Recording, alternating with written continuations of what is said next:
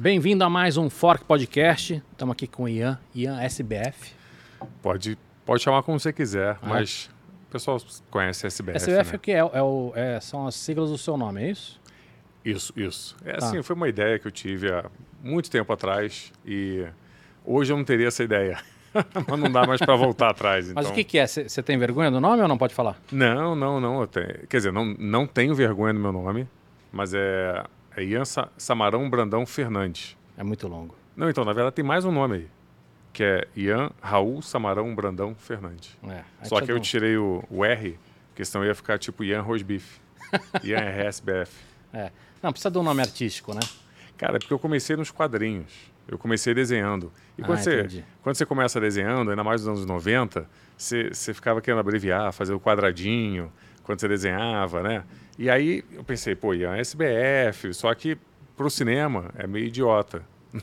No, desenho faz sentido na assinatura ali, é. mas é. no cinema não é, muito. É engraçado isso, né, cara? Porque nos quadrinhos isso é cool. Quando você vai para outros ambientes, fica menos profissional às vezes, né? Você parece os nomes inteiros talvez fiquem mais bonitos, né? Não, ficou Ian SBF. eu... Legal. Olha, temos comida aqui já. Mas agora já está no e-mail, então o que eu vou fazer? Tem que ficar. Cara, mas, mas para você, você tem uma, uma um, um, nome artístico também, né? Acho que acaba ficando legal também, não fica? Cara, às vezes eu penso para alguns outros trabalhos eu não boto meu, meu, meu nome para ficar hum. um meio é, como é que tipo chama? Um, um heterônimo. heterônimo? É. É assim que chama? É. Então, pra, maravilha. Para a literatura é. É, seria um pseudônimo, né? Pseudônimo. Mas... Eu pensei, no... que, qual é a diferença de, de... Ah, boa pergunta. Heterônimo. É. Eu gostei, acho que vou botar Ian heterônimo. É que acho que o heterônimo talvez você, você seja mais anônimo, acho. Hum, sei. Né? Interessante. É. Bom, pelo menos quando você fala, por exemplo, de Fernando Pessoa, de, de Ricardo Reis, é falam de heterônimo, não de pseudônimo. Eu nunca tinha escutado isso, não? cara. Nunca. É. Vou procurar. É. Focolino, o que, que você botou aqui pra gente? Quem que mandou essa comida pra gente? Deixa eu botar aqui no, na tela antes. É, até agradeço muito aí essa comida. Acho que você vai falar. Vai Deixa eu te falar um negócio. Não, não, é pra, não é por você. Você não é nada especial aqui. Sempre tem uma comida legal aqui. boa, boa. Mas tem algo especial para você aqui. Você é vegano. Ou você está se tornando vegano? Isso, estou como comida vegana. Legal. Então isso já é especial para você. Aqui. Boa. Adorei. Conta pra gente, Focas. Bota o, o, arroba aí. Quem que mandou pra gente aqui? Quem mandou hoje foi o Açougue Vegano. O arroba dele está aí na, na tela. Para quem está nas plataformas de áudio, é arroba açougue vegano, com letra C no lugar do cedilha. Eles são um restaurante vegano, estão presentes em São Paulo, Rio, Teresina, Manaus e várias outras cidades do Brasil no Instagram deles dá para você saber bem mais. É, eles mandaram pra gente espetinho vegano, que está chegando Legal. daqui a pouquinho. Você está esquentando lá pra gente. Exato. Eles mandaram coxinha de jaca, almôndega de shiitake, que na verdade está dentro de um hambúrguer delicioso, e é, esses cachorros quentes veganos que são bem gostosos. Muito bom. Eu, eu conheço açougue vegano. É... Você já conhecia, né? Você já conheço, que... é, é, muito bom. Sei algumas coisas que vão vir aí, uhum. outras eu não comi ainda mas algumas coisas estão espetinho é maravilhoso. É. E o hambúrguer o Fox, você quer te pedir? Umas faquinhas pra gente cortar aqui, porque não, a gente não vai comer esse, esse inteiro aqui. Sem Cara, problemas. Sim, vai comendo. Maravilha. Porque senão. Não entendi, não entendi essa sua de que a gente não vai comer esse inteiro. Como assim? Cê, é tipo. Você tá me dando uma, uma dica? Não entendi. Não, não, cara, eles mandaram muita comida. Sim, sim. Eles mandaram muito comida e eu quero experimentar tudo. Agora, se quiser matar tudo na coxinha, manda bala, cara. Não, não tem, não tem mistério. Não, vou, eu, eu, eu quero muito experimentar nessa, esse aqui já, viu? Aqui. Eu já vou. É que são dois diferentes aí, né? É. Vamos cortar. Tem mais lá. Corta no meio que eu quero experimentar. No meio, também. tá bom, no meio. Porque eu achei que. Eu, eu tô te imaginando cortando com garfo e faca. Não, ou, não, é, não, tipo não, não. Cara, não, essa, essa frescura não tem, tá? Então, assim, come, cara. Se precisar parar pra mastigar, a gente espera, não tem? Valeu. Não, eu mastigo falando. Legal. Nossa, Essa quiser... educação eu não, não tive na Boa. minha vida. Escuta, cara, é... não tem como não falar do Porta dos Fundos com você. Eu tenho, acho que tem um puta monte de assunto que eu quero, que eu quero falar com você de conteúdo, de, de, de cinema, de publicidade, enfim, mas não tem como não começar pelo Porta dos Fundos. O que. Não sei se você já contou essa história um milhão de vezes, mas o que eu queria entender é o seguinte: hoje é muito fácil criticar quem deu errado e, e elogiar quem deu certo. Sim. Mas eu queria entender Quanto tempo faz? Uns, uns 10 anos, mais ou menos? Uhum. Hum. Eu, eu, queria entender lá atrás, cara, o, qual que era o grande desafio? Hum. O que, que vocês não sabiam? O que, que vocês estavam arriscando? Por exemplo, quem estava bancando a brincadeira? Porque no, no começo já era muito profissional e não era barato. Assim, então. Principalmente se a gente levar em conta o que era o padrão de grana de, de internet de antigamente. Você já fez um monte de, de, de pergunta em uma aí, não sei nem se você percebeu. Eu não percebi. Tem muita coisa para falar disso aí que você falou. Vamos Cara, para começar, o pessoal fala muito assim, pô, vocês sabiam o caminho das pedras, sabiam que essa porra ia ser isso aí. A gente não queria nem fazer internet. Nossa ideia não era essa. A gente queria fazer TV. A gente é velho, querendo ou não, pô, o Greg é o mais novinho da gente, uhum. mas o que a gente queria mesmo era fazer um programa de televisão. Só que a televisão não quis. A gente levou lá para um, um canal, levou para Fox, eles não queriam na época. E aí chegou para a gente o. Por que, que eles não queriam? Cara, eles estavam com o programa do Rafinha Bastos, que eles estavam investindo na. Acho que era o FX que ia mas fazer. Cês, mas vocês já tinham alguma, algum piloto? Pilotos, sim. E o piloto já era a porrada que era ou não? Sim. Com palavrão, com tudo? Tudo. Você acha que era isso ou não? Ou era uma questão de, de timing? De... Eu acho que ele só não eu acho que eu, eu, não vou nem culpar eles, porque quando a gente fez o piloto, não só para Fox, eu, eu, eu, eu, com a Natalia, nossa produtora na época, a gente botou uma galera numa sala, umas 15 pessoas, idade de 15, 30, e, e a gente fez um. Eu queria sentir o que que, que que era aquilo ali. A gente mostrou o piloto, que é o primeiro programa que a gente lançou uhum. no canal. Se for o primeiro vídeo de todos, é esse. A gente mostrou pra galera e falou: e aí, o que vocês acharam? E a galera falou: não lancem. Eles odiaram. Eles acharam ruim. Então, assim, cara, tem umas coisas que elas só acontecem. Por que isso, não sei. Você acha que os caras não estavam preparados para isso ou não? Eu não sei. E vou te falar uma coisa. Aí que tá. Essa é a brincadeira. Se eu soubesse, ou se alguém soubesse, amigo, eu tava bilionário hoje. Se eu soubesse o que vai dar certo, o que, que não vai. Então, todo mundo que acha que a gente teve uma visão, a gente não teve. Não, por isso que eu falei, cara, é muito fácil agora. Sim, total. Criticar o que deu errado e elogiar o que deu certo, entendeu? O que a gente teve foi uma vontade de fazer uma coisa que a gente não estava tendo possibilidade de fazer e de que a gente queria ver sendo feito. Agora, não, não é por isso que todo mundo que, que queira fazer um. Não é isso. A gente não sabe nunca o que vai dar certo, a gente não sabe o que vai dar errado. É, como provavelmente a gente vai falar daqui a pouco. então, assim, não, não, não foi uma visão, não foi nada, foi uma vontade de fazer uma coisa que a gente gostava e que deu certo por, por vários motivos. Hoje é fácil de olhar para trás e analisar por que, que deu certo. Eu tenho minhas teorias, né? Bom, a segunda coisa que você falou é da grana. Cara, gente mau caráter na época começou a falar que a gente estava sendo financiado por Luciano Huck, que a gente estava... Então, mas peraí. Sim saiu matéria em exame dizendo que o, é, o fundo dele, Joá, sei lá, não lembro o nome do fundo dele. Hum. Saiu matéria na exame dizendo que ele, ele, ele tinha participação. Tinha. Ele era um sócio. Tá, então não entendi. Mas não é por isso que ele encheu de grana, gente. Muito pelo contrário. Na verdade, todo mundo tinha uma participação ali igual. Uhum. Começo do, do Porta, cada um de nós colocava 5 mil reais todo mês. E para ele era peanuts, mas para você doía um pouco no bolso. É isso aí. Então, assim, cada um dos sócios, nós, a gente colocava 5 mil reais ali. E para conseguir pagar uma equipe que tinha 10 pessoas, a gente estava no centro da cidade, na sala que era do Anões em Chamas, que é uma coisa que eu já tinha do outro canal, do Anões em Chamas, para quem conhece. Uhum. E é isso. Então, assim, quem acha que a gente começou com assim, investimento. Cara, tinha, tinha, um, tinha um pouco de flexibilidade do, do povo que estava junto. Como assim? Eh, por exemplo, você vai fazer hoje um, um, uma peça de teatro experimental, você consegue atrair artistas que vão cobrar muito pouco. Ah. Se você fazer uma peça patrocinada por um banco, esses artistas vão cobrar o preço cheio. Sim, claro. Então, porque assim, cara, não, com 5 mil reais de cada um não dá, por mais que você tenha sócio pra cacete, não. Pra alugar equipamento, para fazer externa. Ah, deu. Deu. Era isso, a gente tinha 10 funcionários, a gente tinha esse dinheiro. Você tem que lembrar o seguinte: gente não estava fazendo publicidade, Isso que eu tô falando. Tem, no começo... Você tem um pouco de flexibilidade aí de quem está trabalhando de entender que isso não é, não é uma propaganda. Total, nem um filme. Cara, no começo, se pegar os primeiros vídeos, eu segurando o microfone, eu fazendo a luz, câmera, a nossa equipe era mínima.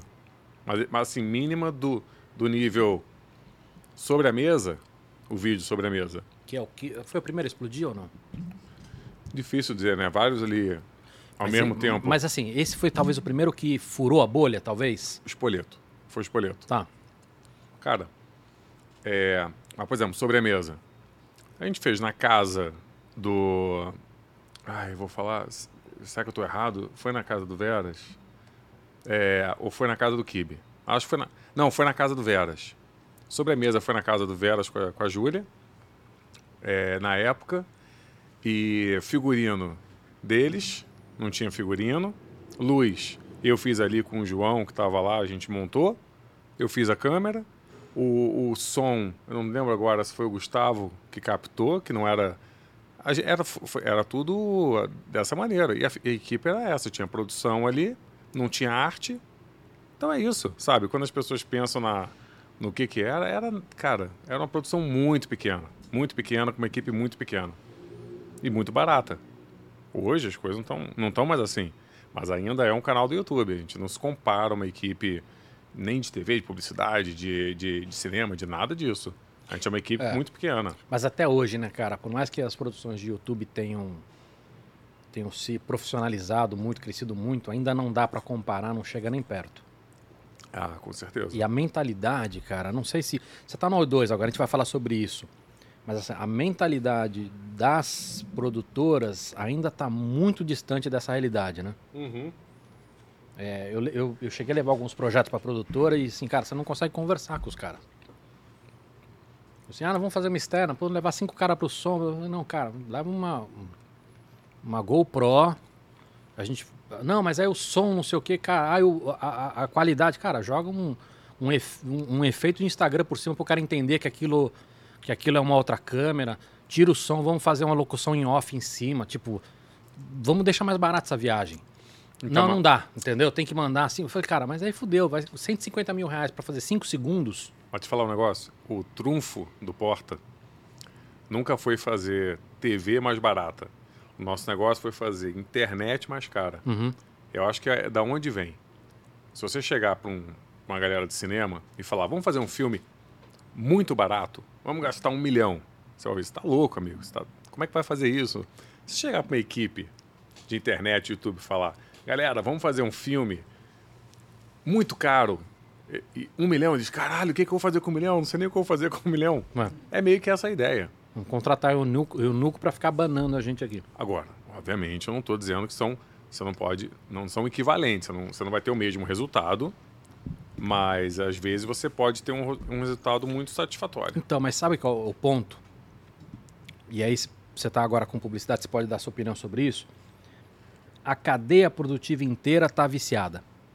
Uhum. Quando você vai fazer um, um, um, comercial de TV, se você vai contratar lá o teu sócio, o Fábio Porchat, a diária dele é, é muito alta, merecidamente, mas é muito alta. Se der uma cagada no som, aquela cagada do som custou mais uma diária e pior, ele não vai ter agenda para daqui três é. anos. Então, quando você vai fazer publicidade, você precisa botar toda esta grana, porque você tem que ter redundância absoluta de tudo. O que eu acho que está viciado nessa história é que assim, tem um monte de outras opções de ações e brand content que você poderia fazer, onde se todos os caras dessa cadeia produtiva acordassem e falassem, gente, vamos botar um pouco no risco, você conseguiria fazer num preço muito menor. Faz sentido o que eu estou falando ou não? Cara, te falar, faz e não faz. Porque depende de quem está, da onde, de qual olhar. Quando você falou, por exemplo, da, da redundância, não sei se é redundância, eu preciso chamar o Gui Airosa para fazer a publicidade do, do Fábio, uhum. cara, porque eu tenho, eu tenho que ter certeza que essa porra vai estar tá lá. Foi o que você falou, não tem outra com o Fábio. Sim. Eu não vou chamar o Fábio para dublar. Então, assim, não, não posso ter o risco. E o Gui cobra a grana que ele cobra, como no mercado, e aí que está o outro lado que a gente às vezes não pensa E eu entendo a tua cabeça, vamos dizer, de produtor que quer fazer alguma coisa. Eu quero produzir isso. Só que o que a gente não pensa é que essa equipe aí, cara, eles trabalham todo dia. Só que em projetos diferentes. Então o cara fala para ele, esse cara, não, eu não vou fazer um valor pequeno aqui porque não vale a pena para mim, porque tem um, eu consigo fazer em outro lugar. E ele faz esse valor alto, porque essa é a vida dele. Eu entendo quando a gente vê um, um projeto pontual, mas quando o cara tem o valor dele ali, que Mas eu não estou que... falando do, do, valor dos caras. O, o, ponto é o seguinte: a hora que você olha. Você entra, você entra numa emissora de TV hoje, cara, é tanta gente uhum. que, que, chega às vezes no, no, nível de ridículo. Você tem um cara que, que, que, que te entrega o papel, o outro que te entrega a caneta, o outro que vai verificar se você assinou direitinho, o outro que vai depois botar a tampa na caneta. É, é, é, é num, num, nível absurdo. E isso custa mas, dinheiro. Mas você acha que tem isso? Não sei. Não sei. Ainda tem, cara. Eu, eu não Ainda sei, tem. hein? Ainda tem. Cara, eu, acho que, vou te falar. Você falou de publicidade. Publicidade hoje está passando um momento, tudo está reduzindo custo, tudo está reduzindo pra caramba. Esse momento novo, né? Tá. Não, mas vou te falar que a publicidade já foi nos anos. Eu vivi essa época. É, então. Outra, eu vivi a época de ouro da publicidade. Outra vida. Você vai hoje num set, não tem o cara que te entrega a caneta, não. Tem assim. A galera tá rebolando ali. Sim. Para conseguir entrar nos orçamentos que, que eu vou te falar que hoje já não fazem mais sentido. Eu acho que assim, tá, tá, tá dando uma caída é, perigosa e assustadora. Não sei. Mas assim, a publicidade está passando por esse momento agora. Tá, mas esse momento a gente está falando de, dos últimos 10 anos, né, que está acontecendo. Rapaz, agora tá. Você tem visto como é que tá? Eu tô meio. Eu tava vindo aqui no carro, vindo para cá, eu, eu tava tenho, falando sobre isso. Eu, eu acompanho, eu acompanho muito produtora, né? E, e, e, assim, eu, eu, eu trabalhei numa época que a lucratividade das agências, das produtoras, era muito grande. E isso viciou o mercado de uma maneira muito errada. Então, por dar um exemplo assim, o cara da agência fala assim, ah, não, não, vê na última hora, não gostei, muda tudo. Uhum. Cara, quando você tem 80% de EBITDA, tá tudo bem. Sim. Né? Agora, a hora que você começa a ter produtoras no Brasil com lucratividade negativa, não tá tudo bem. Você é, quebra então, a produtora. É isso aí. Olha o, o hambúrguer Opa. aqui, acho que é de shiitake. É bom, é bom. É? Deixa eu botar aqui pra gente dividir. Cara, eu tava. Você me lembrou agora de uma coisa e a gente tá tendo um momento muito curioso. O que, que, é esse aqui que você inventou? Esse é interessante. Eu não sei, é, parece carne, entendeu? Essa é a ideia. A ah. brincadeira é parecer carne. Mas seria um hot dog, é isso? Seria. Agora também você tá. Claramente é um, é um hot dog, né? Uhum. Você forçou. O que, que será é um, isso? Tem cara o de que, hot dog e tem é um o, cheiro maravilhoso. O que, o que será isso aqui? É um hot dog, você tá vendo. É. Mas, ó, é, quando a gente começou 10 anos atrás, ah, outra coisa que você perguntou, 10 anos de porta esse ano. Então tem 10 anos. Quando a gente começou em 2012, a gente teve que quebrar um pouco o mercado, porque a maior parte das pessoas que faziam é, conteúdo para a internet faziam por nada. Eu, eu, eu, no Anões em Chamas, já fiz muito vídeo por comida. Estamos aqui de novo, ó. Estamos aqui de novo. Mas quem que te, quem que te dava comida lá? Ah, teve o Banana Jack, que era um restaurante lá no, em Ipanema, no Rio de Janeiro. Muito legal. Mas você vê como é que as coisas eram valoradas. Uhum. A gente fazia por sanduíche, sem sacanagem. E quando a gente começou o Porta... Sou eu aqui. É, então, mas é, tô, e é muito, acho muito interessante, mas adorei. O açougue vegano, esse eu gosto. Eu tô gostando também. Muito Aí, é, cara, a gente, a gente bateu o pé e falou, não, a gente tem um valor. E eu acho que o Porta, ele conseguiu é, muito, não sozinho, mas muito criar um valor de mercado para o conteúdo de internet. Naquele momento, muita gente colaborou, muita gente participou disso. Mas o Porta foi, foi bem importante nessa, nessa caminhada. Mas acho que não é só isso não, hein? Porque ah. você, a hora que vocês, vocês conseguem empregar uma qualidade... Porque, cara, a gente... Eu, eu tô na internet... Você vê essa molecada, ah, tô na internet quando era mato. Né? Eu tava quando era mato. e, e, e assim, então, durante muito tempo existia uma visão de quem era do tradicional pejorativa em relação à internet. Sim. Então acho que uma das coisas que vocês, novamente, vocês não estavam sozinhos, mas que vocês conseguiram empregar é mostrar, pô, tá, a internet não é mais só aquela coisinha né, da, da câmerazinha tremida ou de baixa qualidade, enfim. Então acho que isso também vocês conseguiram, não é só uma questão de, de valor nesse aspecto que você está falando de de grana e tudo. É também de, de mostrar que dá para fazer um negócio com qualidade. Mas a gente foi muito criticado por isso também. Teve muita gente na internet. Mas criticado em que sentido? Porque falavam que isso não é internet. Isso não é li linguagem internet. Internet é webcam. E eles ficaram revoltados com isso. Muita gente na internet. Mas, o Ian, assim, puta, não, não dá para prestar atenção nisso, né? Cara? Ah, mas tudo bem, mas tem, teve. É que nem, cara, eu escuto assim, ah, isso não é podcast, tem vídeo. eu falei, cara, chama do que você quiser. Pois é, então. É, tem é uma... muita gente que fica totalmente desconfortável com a relação de comida, né? O pessoal tem gente que não gosta e tem gente que adora. Ter a comida aqui? É. Eu tô adorando, gente. eu só tô tirando cebola porque eu não gosto de cebola. Boa. Mas eu tô adorando ter comida. Mas teve isso. E, e muito forte, viu? A, a galera tentou. Hum. A galera, né? Uma pequena galera tentou fazer uma. É, vamos dizer. É, como Tinha é que alguém chama? relevante de, nessa turma? Não? Ah, sim, ué, Rafinha, Rafinha Baixos. Que não tem, não tem problema nenhum, mas ele, ele foi um que, que caiu em cima com isso. Hum. De que isso não era linguagem de internet. É, e teve mais gente que eu não, não vou lembrar agora. Mas, mas isso deu uma incomodadinha no começo. E, e cara, mas o, com tudo isso eu queria falar o quê? Que hoje eu tô me debatendo de novo com a coisa de fazer vídeo por comida. É óbvio que o Porta não faz vídeo por comida, não vou mentir. Mas eu tô vendo valores, às vezes, de gente um pouco sem, sem noção que, que vem oferecer e eu falo: o que está acontecendo? E se isso acontece com Porta, claro que a gente não faz, e, mas eu penso: o que, que será que está acontecendo com a galera que está começando agora?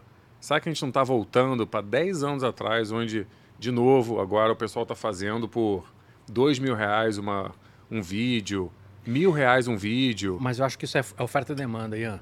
Pois é, mas. Porque o que acontece? O, é assustador. O, o, as plataformas, e o YouTube acho que talvez tenha sido o primeiro a fazer isso, entenderam que estrategicamente eles estavam ficando na mão de poucos. A hora que você tem Porta dos Fundos, Felipe Neto, mais meia dúzia aí que tem 10 milhões de, de seguidores, você tem pouca gente com um volume muito brutal. Eles em algum momento falam assim, cara, a gente quer ter mais gente com volume. Hoje, a quantidade de canais que tem um milhão de seguidores são milhares no Brasil. Eles fizeram Sim. estrategicamente. Eles, eles, eles abriram esse funil, né? essa, a, essa base da pirâmide. A partir do momento que hoje você entra no TikTok tem muita gente com um milhão de seguidores, no Instagram, não sei o quê, o que acontece? as marcas que não estão querendo fazer um trabalho sério e de longo prazo, o cara olha e fala assim, cara, tem 200 aqui. Oferece mil, oferece só o produto para todos, alguém vai pegar. Sim. Então, assim, é uma, acho que é uma visão medíocre e de curto prazo. Mas mas acho que é oferta e demanda isso. É, então, eu, eu, cara, uma coisa que eu aprendi desde cedo com meu amigo Federico, que trabalhava no YouTube, uhum. ele me explicou muito isso, de como o YouTube funcionava. Fredinho? Não, tô de sacanagem, não conheço ele. Federico, não é nem Fred, é hum. Federico. Ah, é Federico? Federico. Diferente. Gênio, cara foda.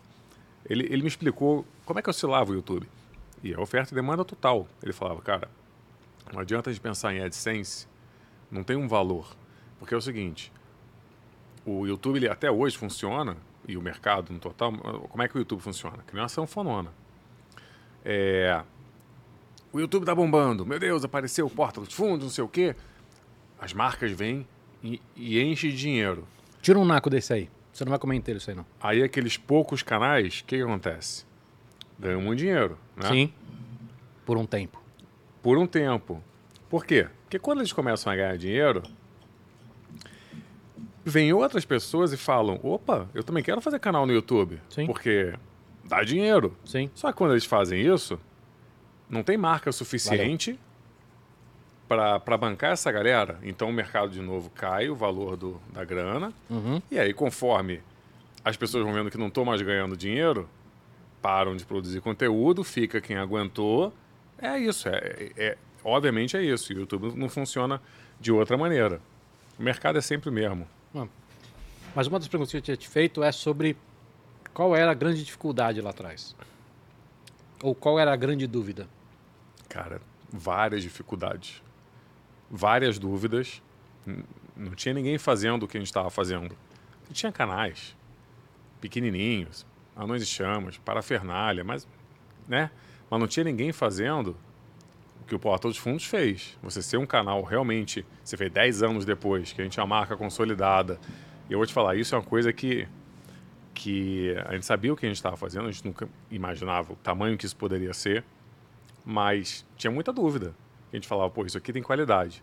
O pessoal não estava acreditando, a gente mostrava e a gente via, putz, agora como é que isso vai se sustentar? Não tinha modelo de negócio. Diferente, né? Por mais que tivesse o Luciano com a gente, não tinha um modelão, não tinha um, uma base, uma estrutura para você falar, olha, se a gente fizer isso, isso. Não tinha, cara. Foi meio que no campo dos sonhos. Se você construir, eles virão. então a gente fez para depois entender como é que a gente podia ganhar dinheiro com isso. Uhum. O Porta ganha muito, muito dinheiro, e a maior parte do seu dinheiro, não hoje mais, mas com brand content. Vídeo do, vídeo do Espoleto 2, 3, porque o primeiro não teve. Na lata 2, para o pessoal saber o que, que é, porque o primeiro na lata não teve. Então a gente foi fazendo para descobrir peraí, como é que a gente pode ganhar dinheiro com isso? E aí, quando vieram as marcas, a gente falou: opa, acho que dá para ganhar dinheiro fazendo isso daqui. Então, assim, foram, foram coisas que a gente foi aprendendo durante o, o processo. Mas, assim, dúvidas o tempo todo, cara, até hoje. Até hoje a gente está aprendendo como administrar uma empresa. Essa é outra coisa que as pessoas não sabem, né? Não existe um manual quando você abre uma empresa. Ó, é assim. Cada empresa tem um jeito, tem um, gerencia, um gerenciamento, tem, um, tem uma maneira completamente diferente de fazer. Até hoje a gente está aprendendo. A gente erra o tempo todo, o tempo todo, pode ter certeza. Me dá um exemplo de erro. Não posso. Hoje em dia a gente é uma corporação grande comprada pela, pela Viacom. Não posso abrir esse tipo de coisa. A compliance vai te dar uma carcada. Mas vou te falar, tem, cara. A gente. O tempo todo a gente está aprendendo precificação. Por exemplo, a gente agora começou, vai, vai começar uma, uma vertical podcast. Cara, eu tô aprendendo isso. Eu tô, você falou que eu cheguei, tô, tô eu tô aqui assim, ó. tô, eu tô aprendendo o máximo que eu posso, porque a gente não sabe fazer isso. Nunca fizemos. Então a gente tá, quer dizer, fizemos já, até muito bem. Mas assim, esse modelo, por exemplo, que a gente vai fazer um negócio legal, eu tô entendendo como é que precifica, quanto que a gente vai. É outra brincadeira. Então a gente tá tentando fazer. E descobrindo no meio. Cara, é tudo muito. O tempo todo é tudo muito novo. Você vê, surge o TikTok. Vamos aprender o que é TikTok. Hum. Aí vem o Quai. Aí vem agora. O que, que é que tá vindo agora Rumble. aí? Cara, tudo. Aí você fica o tempo todo assim, ó, meu Deus do céu, era para eu estar nesse, não sei o quê, a gente é uma empresa de tal. Não, a gente não é uma empresa de tal, a gente é uma empresa de conteúdo. Sabe? Você começa a confundir as coisas. Não, pera aí, é. a gente não é uma tech. Esse é um cenário, Ian, que acho que todas as empresas estão vivendo hoje em todos os segmentos, que as coisas estão mudando muito rápido. Muito. Mas para quem está na internet, a gente até brinca, né? Que, que é ano de cachorro, cada ano vale por sete, as coisas mudam muito rápido. O, uma das coisas que eu, que eu tenho curiosidade, assim, eu, eu acabo dando muita consultoria para veículo. Uhum.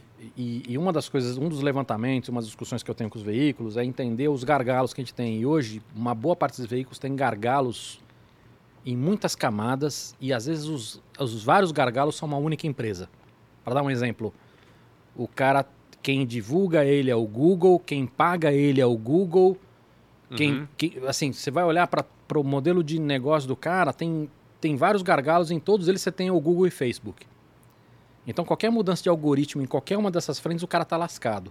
Uhum. A gente está aí com, sei lá, 20 anos de redes sociais e a gente sabe que as coisas em algum momento podem mudar muito. Isso não. Como é que vocês, como é que vocês fazem esse planejamento? Ou não tem? Ou vamos jogar e se mudar a gente vê o que faz? Cara, a gente tem hoje uma equipe é, muito boa de gente que fica pensando nisso, é, correndo atrás disso o tempo todo.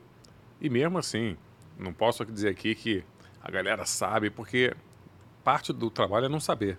Sim. É ir tentar entendendo. Então, assim, ninguém sabe. Mas a galera tá, é, é dedicada a ficar ent tentando entender, correndo atrás, é, criando um planejamento. Tem funcionado super bem. Mas é isso, eu acho que você Porque, tem por exemplo, que... você pega o Porta dos Fundos. Hoje, se você muda o algoritmo do YouTube para, de repente, dar mais força para pequenos ou dar mais força para outras categorias, te estrangula demais. Uhum. Como o YouTube. Mas hoje não é a principal renda de vocês? Não é, não, não, não é atrelado ao YouTube? Não. Hoje as marcas não, não, não cobram muito performance, audiência? Não quando você pensa no Porta. Não sei como é com outras marcas, mas no caso Porta, cara, são 10 anos, como eu falei, né, consolidando a marca. A gente fez uma pesquisa. É, 85%, 85 das pessoas na rua, quando você pergunta comédia, elas falam Porta dos Fundos. Isso tem um valor. Não é mais o view. Isso tem um valor grande. Então, assim, acho que a gente tem. A gente tem um canhão. Se você pensar, o Porta hoje não é só YouTube. Você está falando TikTok. Cara, a gente está o quê? Perto de 5 milhões no TikTok. No Instagram também a gente passou de, não sei quanto que está agora, também está por aí. Twitter a gente tem um número absurdo. A gente tem um canhão. A gente tá, a gente tem hoje, não sei se você sabe, mas o, o, o Porta tem o Porta Studio. A gente faz a série das seguidoras, o programa do Fábio, do Greg. Isso é produção do, do, do Porta. Não sabia disso. Pois é. Então a gente tá, lançou um filme na Amazon, do Kibe. A gente já está fazendo outras várias produções. Isso é estúdio. A gente tem o Porta dos Outros, que é uma coisa que eu estou comandando hoje, que a gente faz um bando de tudo que não é canal do YouTube e que seja atrelado à marca. Eu não posso nem dizer que é um brand, mas é um brand content porque a gente está fazendo para a marca. Quando a gente lança no canal do, do cliente, quando a gente lança na TV, é, a gente está fazendo tem todo um negócio desse. A gente tem tudo no YouTube que a gente faz, em todas as nossas redes. Então, assim, a gente tem um uhum. canhãozão que é muito difícil a gente pensar hoje o Porta é YouTube. É o que todo mundo tem na cabeça, claro, que é assim que a gente é lembrado. Mas a gente tem um, um ecossistema muito maior, que é o que a marca entende como valor para ela e que está muito além dos views, apesar da gente ter uma entrega imensa e, e muito engajamento. Até hoje, se você bota um, um vídeo do Porta como, como pré-roll antes de um vídeo, cara, a nossa a, a, como é que chama? A, a, retenção é que nem um vídeo normal. Então, assim, a publicidade do Porta, ela é muito diferente do que as pessoas estão acostumadas a ver. Então, isso, isso ainda tem muito valor para a marca. Cara, e, e, assim, essa conquista que vocês fizeram te dá, te dá uma, um, um respaldo para vocês entrarem em outras plataformas e outros, outros formatos. Mas essa, essa adoção, ela é, ela é muito difícil também, né? Tipo, você pode ter, você vê um monte de gente que tem milhões e milhões de seguidores em uma rede e quando o cara abre outra é muito difícil o cara conseguir conquistar um número, um número grande. É, então, é porque além de tudo a gente tem uma coisa interessante que é a gente não é uma pessoa. Isso também é outra coisa que, o, que a gente foi vendo durante os anos, né? A gente tem, vamos dizer, as grandes potências da internet, elas são sempre muito atreladas até a uma, uma personalidade, um, um, um digital influencer. Isso é muito bom, em vários, vários sentidos, mas ao longo do tempo isso também perde um pouco da força, né? Muita gente que começou na mesma época da gente, nem todo mundo, claro, mas muita gente, o seu público vai envelhecendo, você já não é mais um garotão de, de 18 anos, sabe? Será que a, garotada de 13 ainda quer acompanhar um cara de, de, de, de 28, 30? Alguns conseguiram. Mas é que tem muito a ver com conteúdo também isso, né? Tem, e até a própria pessoa, às vezes a pessoa não quer mais fazer aquele conteúdo que ela fazia, só que Sim. o público já não compra mais. É, não, isso é verdade. O cara tá 10 anos todo dia fazendo é. aquilo, o cara quer, o cara eu, quer mudar. Eu entendo totalmente. Mas assim, nós somos uma marca. É, a gente é mutável, você vê, o nosso elenco já mudou várias vezes.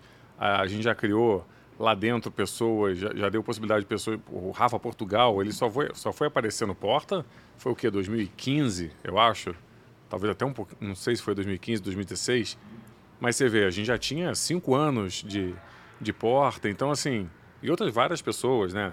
A Tati não é do primeiro elenco, Evelyn, tem tanta gente legal, e agora, pessoal novo, pô, Pimenta que tá aí, é, Maclá, não é, um monte de gente nova aparecendo, a gente, é, a gente é muito mutável, a nossa cara é aquele bonequinho.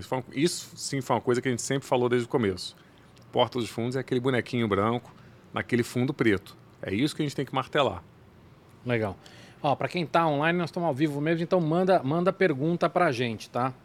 O, o, e, e, e quem está começando agora? Essa, essa, é a pergunta mais babaca que tem, mas. Ah, é. Alguma dica ou não? Cara, putz, muito difícil, viu? Mas vou te dar uma. Há pouco tempo atrás eu falava, não comece. Porque a gente só tinha basicamente o YouTube. E eu acho que o YouTube ele está saturado. Eu, eu, acho muito triste a pessoa ter que começar hoje no YouTube. Ela tem que falar assim: putz, o que, que eu tenho que fazer agora? Eu tenho que fazer hoje, eu tenho que fazer um MesaCast. Hoje eu tenho que fazer, eu tenho que falar sobre fatos curiosos. De... Você tem que ir atrás do algoritmo, né? O algoritmo Sim. ele vai te falando de tempos em tempos, daqui a quatro meses, vão te falar que não, não, agora só funciona vídeo de um minuto. Aí você vai começar a fazer podcast de um minuto, sabe? Não sei. Você provavelmente, como porta, vai dizer: foda-se, eu gosto de fazer isso aqui, eu não tô afim de mudar. E a, o Porta nunca seguiu o algoritmo. É que acho também com um propósito, né? Quer dizer, eu, eu, a gente aqui, por exemplo, não, não, tem, não tem o menor interesse e nem acreditamos que a gente vai virar um, um, um flow da vida. E nem tem que. Entendeu? Então, assim, como a gente não tem nenhum interesse e, e sabe que mesmo que tivesse, isso ia ser praticamente impossível, por timing, por, por, por conteúdo, enfim, por um monte de coisas. É, agora, o cara que está começando para virar um grande influencer, ele está lascado. Uhum. Hum. A dica que eu dou, a dica que me. Na verdade, não me deram porque a gente já estava começando. Teve um cara de uma TV uma vez que me falou um negócio muito interessante. Quero nomes. Esse nome eu não vou poder dar por um motivo. é porque esse é um nome que. Olha que curioso esse mundo que a gente está vivendo, né? Teve um, um, mini cancelamento aí desse hum. cara. Então eu prefiro não é falar recente. esse nome. É um cancelamento meio secreto. Ah, isso é bom. É, depois te conto. Mas então, esse cara me falou o seguinte. Cara, eu vejo Porta da seguinte maneira. O Porta é a TV a cabo de, dos anos 70. E eu não, sei lá, anos 70, anos 80, não sei. Final dos anos 70, provavelmente, na TV americana. Ele falou, cara, você tem que entender a internet como terra. Se a terra também ela é finita, né? Você compra terra. Alguém vai ter que comprar de você se quiser fazer um prédio amanhã. E a internet, de, de alguma maneira, é óbvio que a internet não é finita, mas é que nem a gente está falando aqui da, da, da oferta e demanda. Você tem uma quantidade, o YouTube, ele meio que deu um pouco o que tinha que dar. E assim, o Porta foi isso, é, quando você quer falar de comédia hoje, você tem que falar de Porta. A gente comprou esse a gente pegou esse terreno quando ele não estava valendo nada. Mas hoje, alguém vai ter que Com... compraram a gente para fazer um prédio em cima. Sim. E é isso aí. É, a gente chama de território, né? é território, exatamente. Então, assim, hoje a dica que eu daria para qualquer um é: compra terra onde ninguém comprou ainda. Vai comprar no TikTok. Já começou a ficar escasso. O pessoal já está tendo que vai no, no, no, sei lá onde, entendeu? Eu tô velho. Mas essa dica vai... não vale só para rede, né? Ela vale também de repente pro, pro tipo de conteúdo, talvez. Então, para conteúdo não. Porque eu acho que, por exemplo, TikTok hoje. O que que tem no TikTok? Soft porn. Eu nunca vi um. Você não está sabendo ah, não. os Na verdade, na verdade, soft, eu, se você chama de soft porn, aquele bando de adolescente que fica rebolando o tempo todo, concordo, mas tem coisa pior do que isso? Bom, é, se você pensar, mas vamos lá, soft porn, maravilha, TikTok, tá aí, é uma coisa que eu nunca vi, e quem estiver fazendo já vai chamar a atenção da galera que está vendo aqui. Eu acho que não tá. Faz o que você gosta. Eu acho que de conteúdo, no final das contas, é isso. Faz o que. É, os americanos têm essa frase, né? Como é que é? Fale sobre o que você sabe. Porque no final das contas é, você vai fazer bem, porque você entende aquele assunto. Mas é bem diferente de faça o que você gosta. É porque eu acho sempre que você chega depois, você nunca vai fazer o que você gosta. Você vai fazer o que estão te mandando. No caso, quem está te mandando é o algoritmo, na maior parte das coisas. Mas quando você está lá no comecinho, se você fizer o que você gosta, com certeza vai ter gente que vai gostar de coisas que você gosta e vão se identificar. Cara, como você mesmo falou, lá no quando tudo era mato. Sim. O negócio é quem é que tá falando sobre coisa nerd? É o Jovem Nerd. Não é Jovem Nerd, dois grandes amigos meus, mas não é como se os melhores nerds do Brasil. Não, é que não tinha nenhum nerd ali. E eles são maravilhosos, mas eu digo, naquela época eram eles. E, e vai lá, se você quer ver coisa nerd, você vai no Jovem Nerd. Perfeito, eles fizeram certíssimo. comédia, se todo mundo tivesse vindo fazer um Porta dos Fundos junto com a gente, é que ninguém estava fazendo. Ninguém fez o Porta dos Fundos. Será que o Porta dos Fundos é o melhor? Não sei. Será que se a Globo tivesse vindo pesado naquela época, ela teria conseguido? Talvez. A gente foi, nós fomos os primeiros ali fazendo, fazendo humor de qualidade, é, interessante, que falasse com as pessoas. Então, quando você fala com as pessoas e quando você é o primeiro, você pega. Uhum. Então, faz isso no TikTok, faz isso no qual é a outra plataforma? Rumble, Rumble, agora tá. Ah, mas novinha é o Rumble, né? É. É uma. Mas é áudio. É um YouTube, só que eles estão muito na pegada de que a gente não vai travar nada. E... Então, então tá, assim, lá, lá nos Estados Unidos você teve muita a ultradireita indo. É, e aqui tá como? É, é, é, aqui acho que o primeiro contratado deles é o Monark. Ei. Ô, oh, rapaz. Então, minha dica, segunda dica, não vá pro Rumble.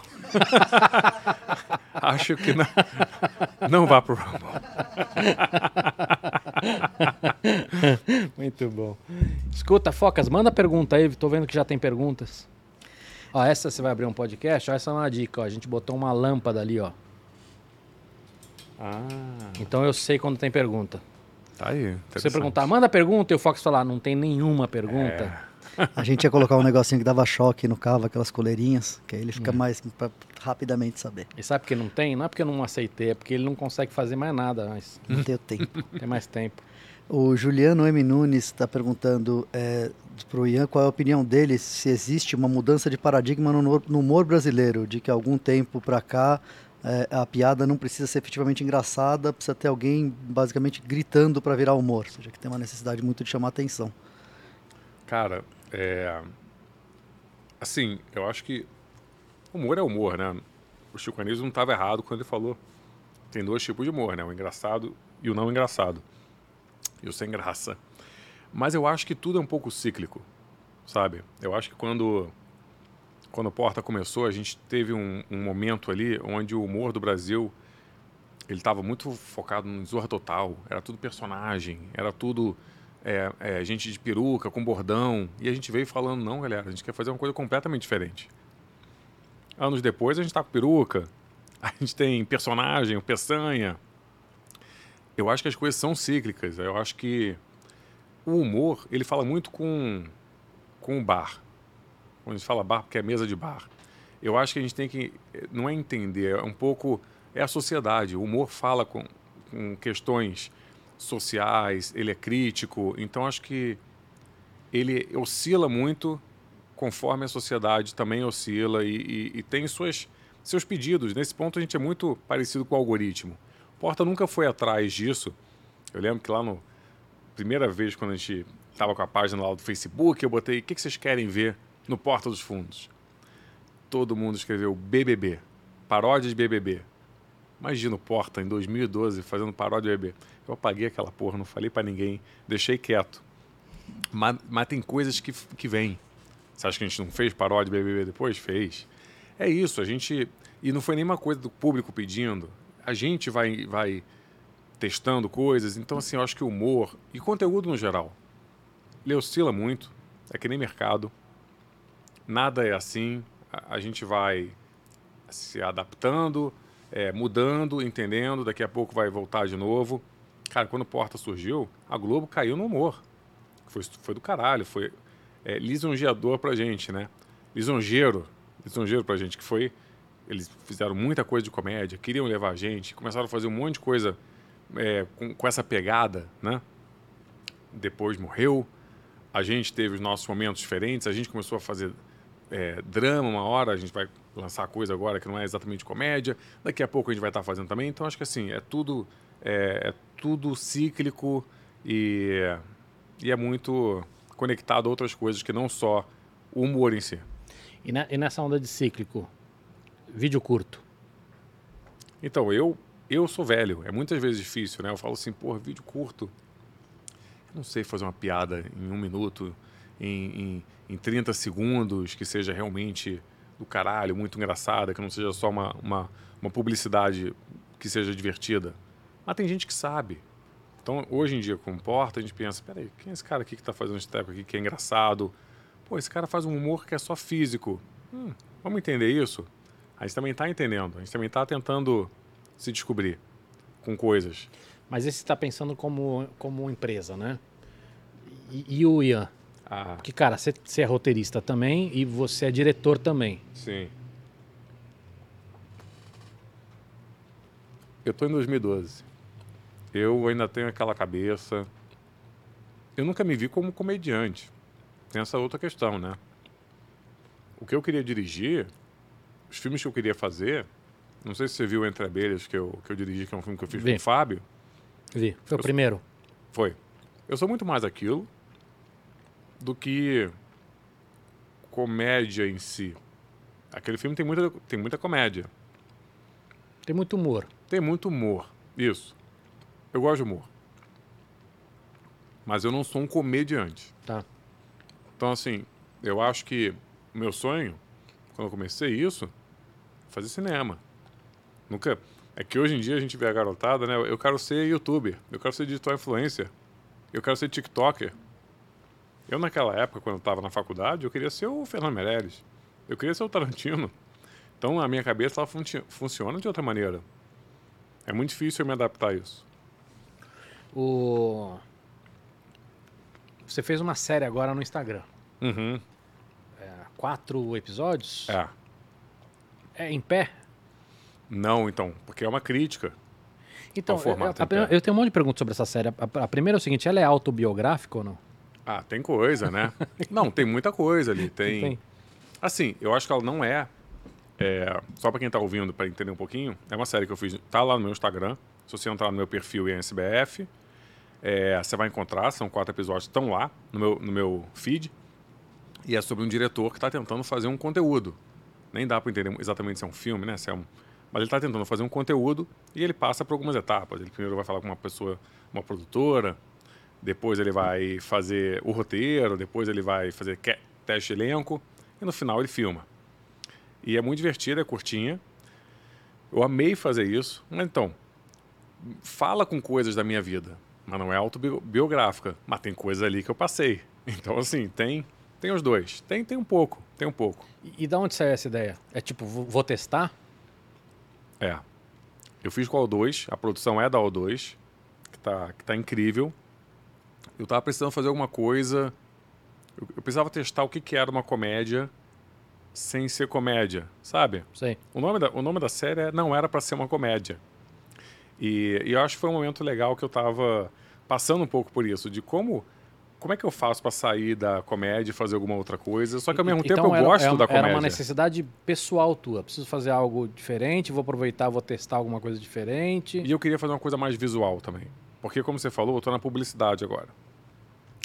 As pessoas na publicidade, no mercado, elas também me veem muito ainda como o cara do YouTube. Não só o cara do Porta, mas elas, falam, elas têm isso muito entranhado. O isso Ian, te incomoda ou não? Me incomoda quando eu vou ganhar dinheiro. Me incomoda quando mas eu vou ganhar. Mas porque isso ainda é sinônimo de o cara mais barato? Sim, ela, não um cara mais barato. Sim, mas... mas as produções mais baratas. Exatamente, porque elas pensam assim, pô, o Ian tem uma característica de fazer vídeos para internet. Só que se você pensar, cara, eu tenho dois filmes que eu dirigi, eu tenho cinco séries para TV que eu fiz, publicidade, pô, eu já ganhei dois profissionais do ano, mas o Porta é que, a, é que a, lindo, a, é, é que a porrada é muito grande do Porta. Exatamente. N nunca que isso vai ser um, uma tristeza na minha vida, porque eu devo tudo ao Porta. Mas, quando a gente quer, né, botar ali ou não, peraí, não é. Sim. A gente faz umas outras coisas aqui. Eu não sou só isso, fala. Eu não sou só isso. é, eu falei, vamos trabalhar uma coisa mais visual. Então, se você for ver a série, é, ela tem um, um, um primor muito muito maior do que as pessoas estão acostumadas a ver é, nos vídeos que eu fazia do Porta, até porque hoje em dia eles têm um valor de produção muito maior na época do que eu, do que eu dirigia. Uhum. Porta hoje está fazendo coisa incrível, né? ainda mais agora, estou até surpreso que eu estou vendo uns trecos assim. Outro dia a gente fez um, um vídeo do Circo de Soleil. Caralho, eu olhei e falei, caralho, cadê o dinheiro? A gente está bancando isso? Incrível. Foda. Quem não viu, dá uma olhada. Mas aí eu estou conversando, falei, porra, preciso fazer uma coisa que seja visualmente o que eu gostaria de fazer. E aí a gente conseguiu fazer uma produção legal, sabe? Com uma, uma grana mínima para dizer, pô, isso aqui é, é desse jeito que ele tem que ser. Não é que a gente tenha gastado uma grana absurda. E por que, que a O2 entrou nessa história? Ah, porque como eu sou diretor lá, lá deles, vale também a pena para eles eu, é, eu me apresentar para o mercado com coisas de, de maior valor. Entendi. Mas é também uma experimentação para eles ou não? Eu acho que mais, do, do, ponto de vista deles, muito mais de apresentar o, o Ian com coisas mais valorosas uhum. de, de produção e de imagem do que outra coisa. Porque, cara, sendo muito sincero, é o 2. É. A, O2, a O2 em si não tem que provar nada para ninguém, eu tenho. Então é. acho que eles me ajudaram. É, não, não a, acho, a, não, não tava falando nem no sentido de provar alguma coisa para alguém, mas assim, de. Ou por, testar também. Por mais que seja o 2, como a gente falou, as coisas estão mudando todo ano. E, e, o cenário muda, todo mundo tem que aprender. É. A, a Coca-Cola tem que aprender, a O2 precisa aprender, o Ian precisa aprender, não tem... Não, mas isso eu posso falar da O2, cara. É, todo mundo lá tem muita vontade de entender o que está acontecendo.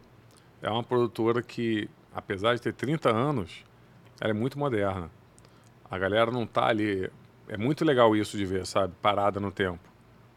Você vê, produziram uma série que eu lancei só no meu Instagram, que é até uma brincadeira com esse formato vertical, porque a série inteira é uma crítica né, uhum. ao, ao, formato vertical. É, tem um monte de crítica ali, né? Tem um monte de crítica ali, mas eu, eu acho... bem engraçadas.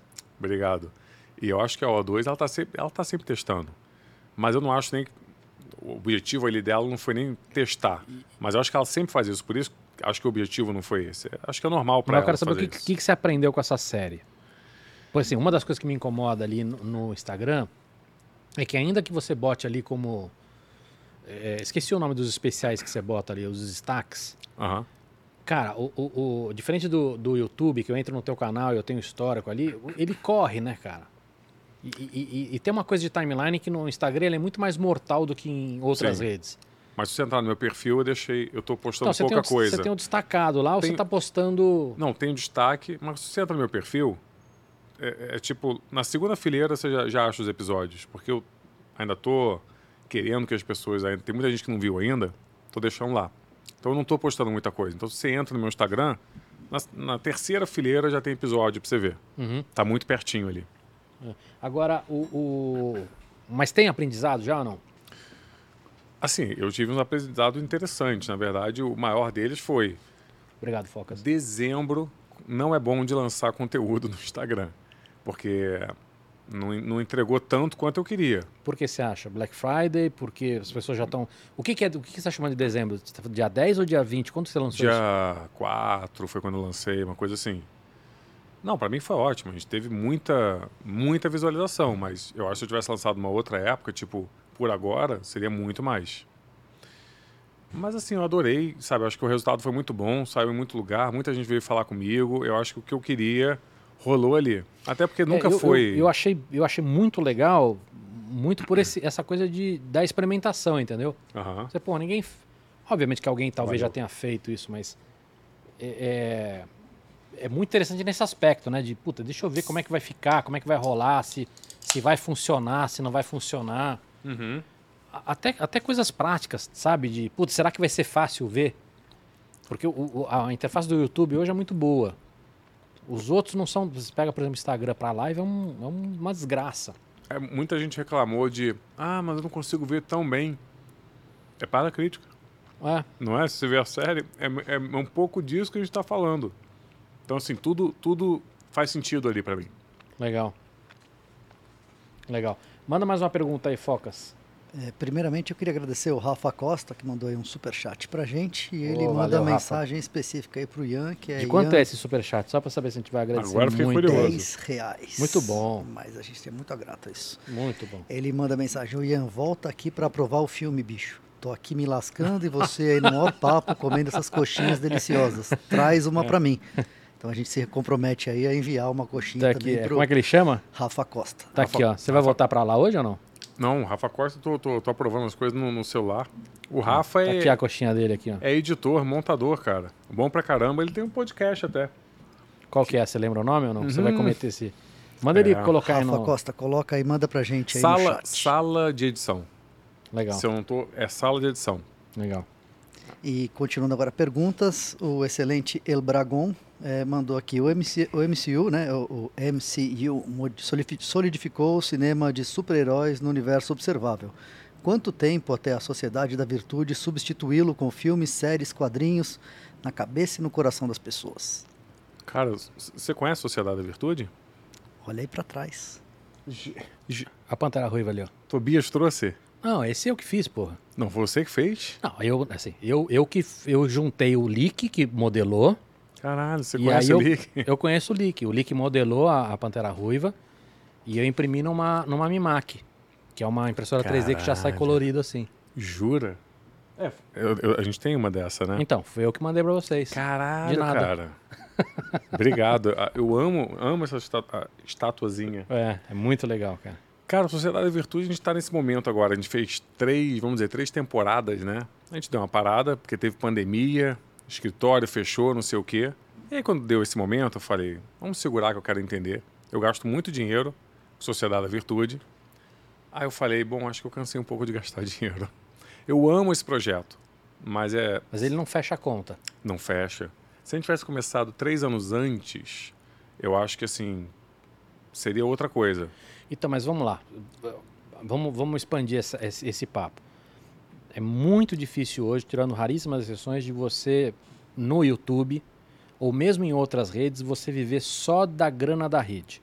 AdSense, etc e tal. Sim. Você precisa de marcas ali patrocinando, ou fazendo merchan, ou fazendo brand content, ou você precisa vender produtos que não sejam merchandise, tipo camiseta, caneca, que não dá dinheiro nenhum. Sim. Vitamina para podcast. Né? Vitamina cripto, dá, dinheiro. Cripto. Assim, isso caberia na sociedade. Vamos lá. Quais são os problemas disso daí? Em 2014, o YouTube mudou o algoritmo dele para foder os canais de animação. Não com esse objetivo, mas mudou. Então, o que, que, que, que eles fazem em 2014? Agora a gente quer vídeos grandes. É, longos, né? E muita quantidade. Vídeos longos. E muita frequência. E muita frequência em 2014. O que acontece? Qualquer canal de animação fala, amigo, eu não consigo lançar vídeo é, todo dia. é, não só animação, né? Você precisa, sei lá, um Castanhar da vida também não consegue fazer os vídeos que ele faz. Então, tem... ele também sofre com isso. E a gente também, vídeos longos, também não rola para animação. Eu até tentei, fiz uns vídeos de 10 minutos que deveria ter continuado, é, mas não era, não era isso que ia mudar o jogo. Foi, foi bem legal, tinha até um terceiro para lançar. Mas outra coisa, esse é um problema, e aí joga o canal lá para baixo. Apesar de que a gente tinha views maravilhosos, né? 400 mil views cada não, vídeo. Era, mesmo, é, mesmo de. É que inscritos hoje não tem tanta relevância, mas na época que você estava, vocês conseguiram uma quantidade. 600 mil. Que é bastante. Sim. Quer dizer, hoje, novamente, né? Você tem um, um, uma desigualdade muito grande em número de inscritos. Mas é um número muito relevante. Sim, sim. Mas aí vamos lá. Fazer um canal de animação é caro né? Não é barato, não sou eu em casa. Do mesmo jeito que é como era o Porta dos Fundos, não era só uma pessoa. Produto. A gente faz um canal de animação adulto, não é para criança. Mas o Porta também é adulto, vamos lá. Então, mas aí eu vou te trazer uma outra coisinha. Adulto não, não, não, não gasta dinheiro. Adulto não gasta dinheiro. No YouTube. Não estou falando na vida. Canal que ganha dinheiro vendendo produto é para criança. Isso é uma maravilha. Você está falando de publicidade? Não, produto. Ó. Essa estatuazinha aí, uhum. se fosse um canal para criança. essa estatuazinha aí ia custar 3 mil reais quando é feita nessa impressora. Eu ia estar tá rico. Porque o pessoal ia comprar. Você acha que, que esse cara. É, ué, a gente conhece os canais para criança no YouTube, né? Não, não, tudo bem, mas, mas o meu ponto é o seguinte: é, é óbvio que, que a sua escolha do conteúdo ela sempre vai te fechar portas. Uhum. Não, importa o que você escolha. Se você escolher que vai, é, é para criança, isso vai te fechar portas em, em, em, de algumas situações. Mas a minha dúvida é o seguinte, puta, não, não caberia ter patrocínio lá de alguma maneira? Então, outra coisa. É muito complicado fazer brand content com animação. Porque motivos claros. Eu segurar aqui uma garrafa de, sei lá o que, que é isso, Guaraná Antártica. Pode falar eu ia olhar e falar, é, é muito simples e, e é muito, vamos dizer, a interação do, do, do, público comigo quando eu estou pegando isso aqui falando, porra, coisa boa, Cara, você não bota a Pantera Ruiva fazendo isso no meu canal de uma forma orgânica, que nem o Porta dos Fundos faz, é, inserido no vídeo, no contexto. Não é fácil assim. Mas, a gente fez algumas coisas. Mas eu não sei, cara. Assim, eu, eu, eu tenho a sensação de que não é fácil em nenhum, cara. Porque. É, não vamos discutir nomes aqui, mas a maior, maior parte do merchan feito, seja na TV, seja na internet, é muito semelhante ao merchan de década de 70, entendeu? Hum, essa Coca-Cola está uma delícia. Hum, é muito ruim. Sim. Eu não acho que é fácil. Mas eu não acho que esse é o gargalo. É, mas eu. Vocês tentaram vender isso ou não? Então, eu agora vou começar em algum momento a bater numas portas pra gente ver se será que o, o Sociedade não tá numa TV, no porque streaming. Porque minha, minha dúvida, por exemplo, Porta dos Fundos. Vocês não precisaram Óbvio que vocês têm uma equipe grande na Viacom hoje fazendo isso, porque o volume mudou, a escala mudou. Mas eu imagino que os primeiros, o, o, o Espoleto, vocês não correram atrás ou correram? Não, eles vieram falar com a gente. Eu, eu imagino que boa parte do Porta dos Fundos foi passivo, não foi ativo. Sim, sim. Porque explodiu, porque chamou muita atenção e as agências abraçaram sim, isso. Sim, claro. Será que não, será que não é um pouco isso, não, de botar uma equipe para tentar fazer esse não, eu acho maravilhoso, mas botar uma equipe. Não, tudo bem. É, mas, mas... esse é o problema. Se, se, se, eu tiver com dinheiro infinito, eu boto uma equipe. O problema é que eu fiquei três anos fazendo, cara. É, eu entendo. E são três anos que. E, e vou te falar, eu acho que o Sociedade fez. E muito... aguentando Tobias, né, cara? Pô, Tobias é, é você, você tá, tá brincando, mas Tobias é difícil, rapaz. É? Opa! É porque você não conhece o, o Gustavo Duarte. Ah, é. Mas, ó. Acabei de perder um amigo, mas tudo bem. Tobi, o, o Tobias. Cara, Sociedade, Sociedade da Virtude, eu acho que a gente teve muito sucesso. Pô, a gente vai na CCXP, é foda, é incrível, a gente cara, vende é quadrinho. Demais, é muito legal. Mas o problema do Sociedade da Virtude não é o Sociedade da Virtude. Eu acho que é a plataforma que a gente estava, no momento que a gente estava, a gente não conseguia rentabilizar o suficiente para isso não virar um problema para mim depois de três anos, sabe? Eu ia amar continuar fazendo Sociedade da Virtude hoje se eu pudesse bancar isso do tipo, ah, tudo bem, isso vai ser meu hobby. Mas não rola. Mas do jeito que você está falando, então o projeto morreu. Não, é, ele está adormecido até a gente entender. Que é um eufemismo para morreu. Cara, vou te falar que não. Porque eu estou te provocando porque eu gosto do negócio. Não, então, mas eu vou te falar que não de verdade. Porque tá. eu estava tendo reunião, eu tenho uma reunião marcada semana que vem para falar dele. Pode fazer aqui a reunião. Vou amar, porque com essa mesa maravilhosa aqui comidinha assim. Sabe quem fez essa mesa? O, o Focolino. Olha Muito obrigado por amar a minha mesa. Mas assim, ele literalmente está adormecido, porque essa é a parte boa também hoje em dia, né? Eu tenho 180 vídeos ali que são um, um portfólio maravilhoso para apresentar o projeto para marcas, para streamings, para TV. Isso que eu ia te perguntar. É... Eu quero falar de streaming com você ainda, mas não dá para tirar os vídeos do YouTube e jogar num, num, streaming? Poderia. Você acha que isso não, não tem interesse ou não? Tem tanta coisa ruim no streaming hoje, cara. Então, vamos ver. É, eu tô tendo um, um, um princípio de conversa, estamos entendendo, mas também hoje, não vou mentir, não é a uhum. minha prioridade é, de vida, até porque já, já que a gente parou um pouquinho, não estou desesperado. Tá ali. Você tá deve ter quieto. um puta mão de projeto também, né? é, é, é, fogo, cara. E também, é, eu tô ligado. Tem, e também tem aquela coisa, cara, Sociedade da Virtude deve ser uma das coisas que eu mais me orgulho na vida. Quando a gente tem que parar também ali e dar uma segurada, até emocionalmente eu tenho que dar um. Deixa aquele ir. A gente volta daqui a. Eu já estou até fazendo reunião, mas me dá uns mesezinhos para repensar, para entender como é que está o mercado hoje, para onde que a gente pode levar. Mas te respondendo, eu acho que quando a gente fala o Sociedade da Virtude como YouTube, como janela principal, não, isso eu acho que a gente não faz mais. Porque não, o YouTube não está mais rolando para isso. É, não, para muita coisa não, não faz mais sentido mesmo. É. é. Agora, a gente falou bastante sobre isso, mas eu queria aprofundar. Eu não quero ser indelicado. Jamais.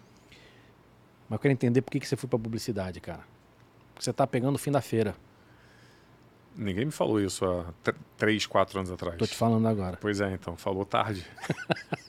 ah, vou te falar, a gente, a gente já falou não, não, disso. Eu tô, eu tô exagerando, tô de sacanagem. Tenho muito amigo que trabalha. É um mercado que admiro, gosto. Mas, cara, tá cada dia mais difícil. Isso faz Sim. 10 anos que a gente fala isso. Eu queria entender por que, que você foi para publicidade. Assim, acho que publicidade, a primeira coisa que todo mundo. Se, se, alguém falar que é diferente, é mentira. É um dinheiro que atrai. Mesmo no, no, no fim da feira, vale muito a pena. Então, assim, esse é, é, é, é óbvio um dos grandes motivos. Mas, mas vamos lá. Não, mas eu vou te falar. O... Agora sendo indelicado. Uhum. Você não tá com o burro na sombra? Que, como é que seria isso? Eu não conheço Seria você ter, um, você ter um canal de muito sucesso e vender ele para Viacom por uma boa grana. Ah, entendi. Não. Não? A vida não, não é assim. Eu, eu, acho, as pessoas acham que a gente é bilionário. Não, não. Bilionário eu tenho certeza que não é. Sim. Mas eu imagino que deu para colocar uma, uma grana para dar um, um bom respiro. Respiro, sim. Mas eu, com certeza, trabalho para viver. Tá. Não, não tô de hobby, não. Tá. Pode ter certeza disso. Eu trabalho para viver. Eu não posso, não posso só parar. Tá bom, entendi. Então vou, vou, vou fazer outra pergunta. Não, mas, mas antes, só para não parecer que eu só tô na publicidade por causa do dinheiro. A gente já entendeu isso. Não, mas pior que não é. Cara, eu vou te falar uma coisa, vou te dar um exemplo. Você, vai, você, tem, um, você tem um projeto, você apresenta para o streaming. É brincadeira de três anos. Até ah. se for acontecer. Sim. Cara, publicidade é uma maneira. E depois para produzir são mais uma, uma tacada de tempo. É, mas é, um, é, um, é, uma, é uma loucura. Ah. E que a gente gosta de fazer. Só que a publicidade tem umas coisas muito legais que é você poder filmar é, coisas diferentes, você experimentar. Eu sei que esse é o clichê do, do, do diretor. Tá, mas essa era a minha é pergunta. É eu quero saber o que, que tem. O que, que tem de bom ainda e o que, que tem de ruim. Cara, de bom, eu acho que é isso. Você tem a oportunidade de filmar coisas muito diferentes, de maneiras diferentes. Eu vou te falar que, como diretor, eu cresci nesse tempo de publicidade, nesses três anos, mas absurdamente. É. No, no, Brasil, a publicidade foi a escola de todo cineasta. E a, ainda é muito. É. Porque, assim, em que lugar você tem a possibilidade de, de, o próprio de filmar. O Meirelles? Sim. Mas outro dia eu estava filmando com uma Scorpion. É uma. Oh, sim, eu, eu nunca tinha filmado com, com uma Scorpion. Você, você tem a possibilidade de usar equipamentos que você nunca usou na tua vida. Imagina, eu, diretor do Porta dos Fundos, que fazia com uma, a 5D no meu tripé de fotografia. Sim. Porra, quando Já você era vai... um luxo, hein? É um luxo. Mas você vai para publicidade, você tem possibilidade de fazer coisas que você nunca poderia fazer. E são coisas que você faz, isso também é uma coisa importante, que é uma semana. Hoje entra um tra... eu vou sair daqui, vou olhar no celular e falar, epa, estão querendo fazer um, um, filme tal comigo, e eu vou estar tá filmando daqui a uma semana e meia, daqui a duas semanas. Esse é o tempo que a gente tem hoje. Isso também é uma coisa que, caramba, cara. Mas isso é ruim, é bom e é ruim ao mesmo tempo, né? Então, sim. Só que uma coisa que eu aprendi nesse jogo é, é o jogo. Quer jogar o jogo? No meu caso, a minha sorte é que eu sou diretor, porque eu acho que para a equipe é que tem, é, de novo, Sim. aquele mesmo papo, né? Quem está respondendo isso? Se eu fosse da, da equipe, ou se eu for responder pela equipe mesmo que está ali, eu acho um absurdo. Eu não faria. É, porque nessa cadeia alimentar, você tem um desses caras que é a grama, né? Cara, é... eu, eu acho que o diretor ele se fode de maneiras muito diferentes. A pressão que tem, é, o estresse que um diretor tem ali é absurdo. Não estou aqui, ó, porque a uhum. gente ganha bem para isso. Mas eu acho que a, o que a gente não sofre é o tempo. É, porque Como assim? Eu me dedico muito. Ah, você diz os prazos, você não sofre com os prazos? Não, os prazos são terríveis, cada vez piores. Sim. Mas o meu desgaste. Não é esse. De tempo nem se equivale a qualquer pessoa da equipe. Porque eu me ferro durante vamos dizer, quatro dias ali escrotos da minha vida para entregar um filme.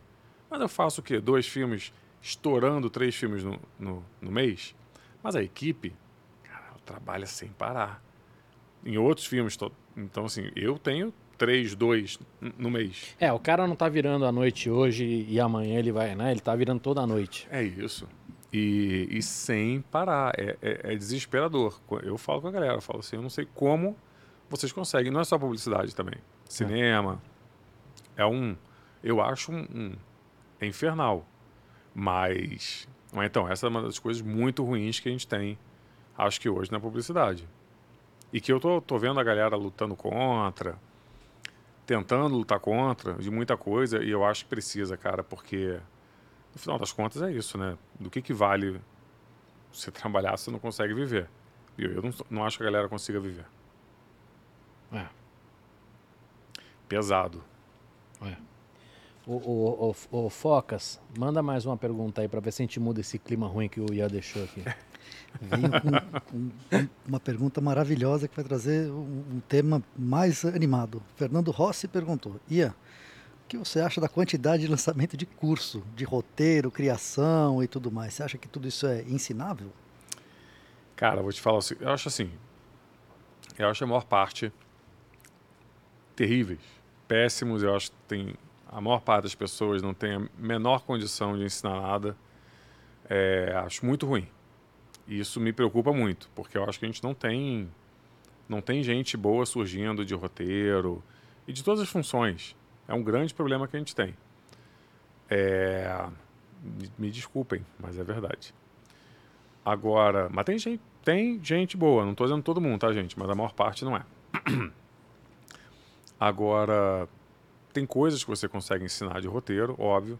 Roteiro é muito prática, é, estrutura, é, ponto de virada e toda, toda, vamos dizer, todo, todo básico, né? Uhum. Mas eu acho que, como tudo, existe uma coisinha que é ou você tem em você ou você não tem. É o gosto.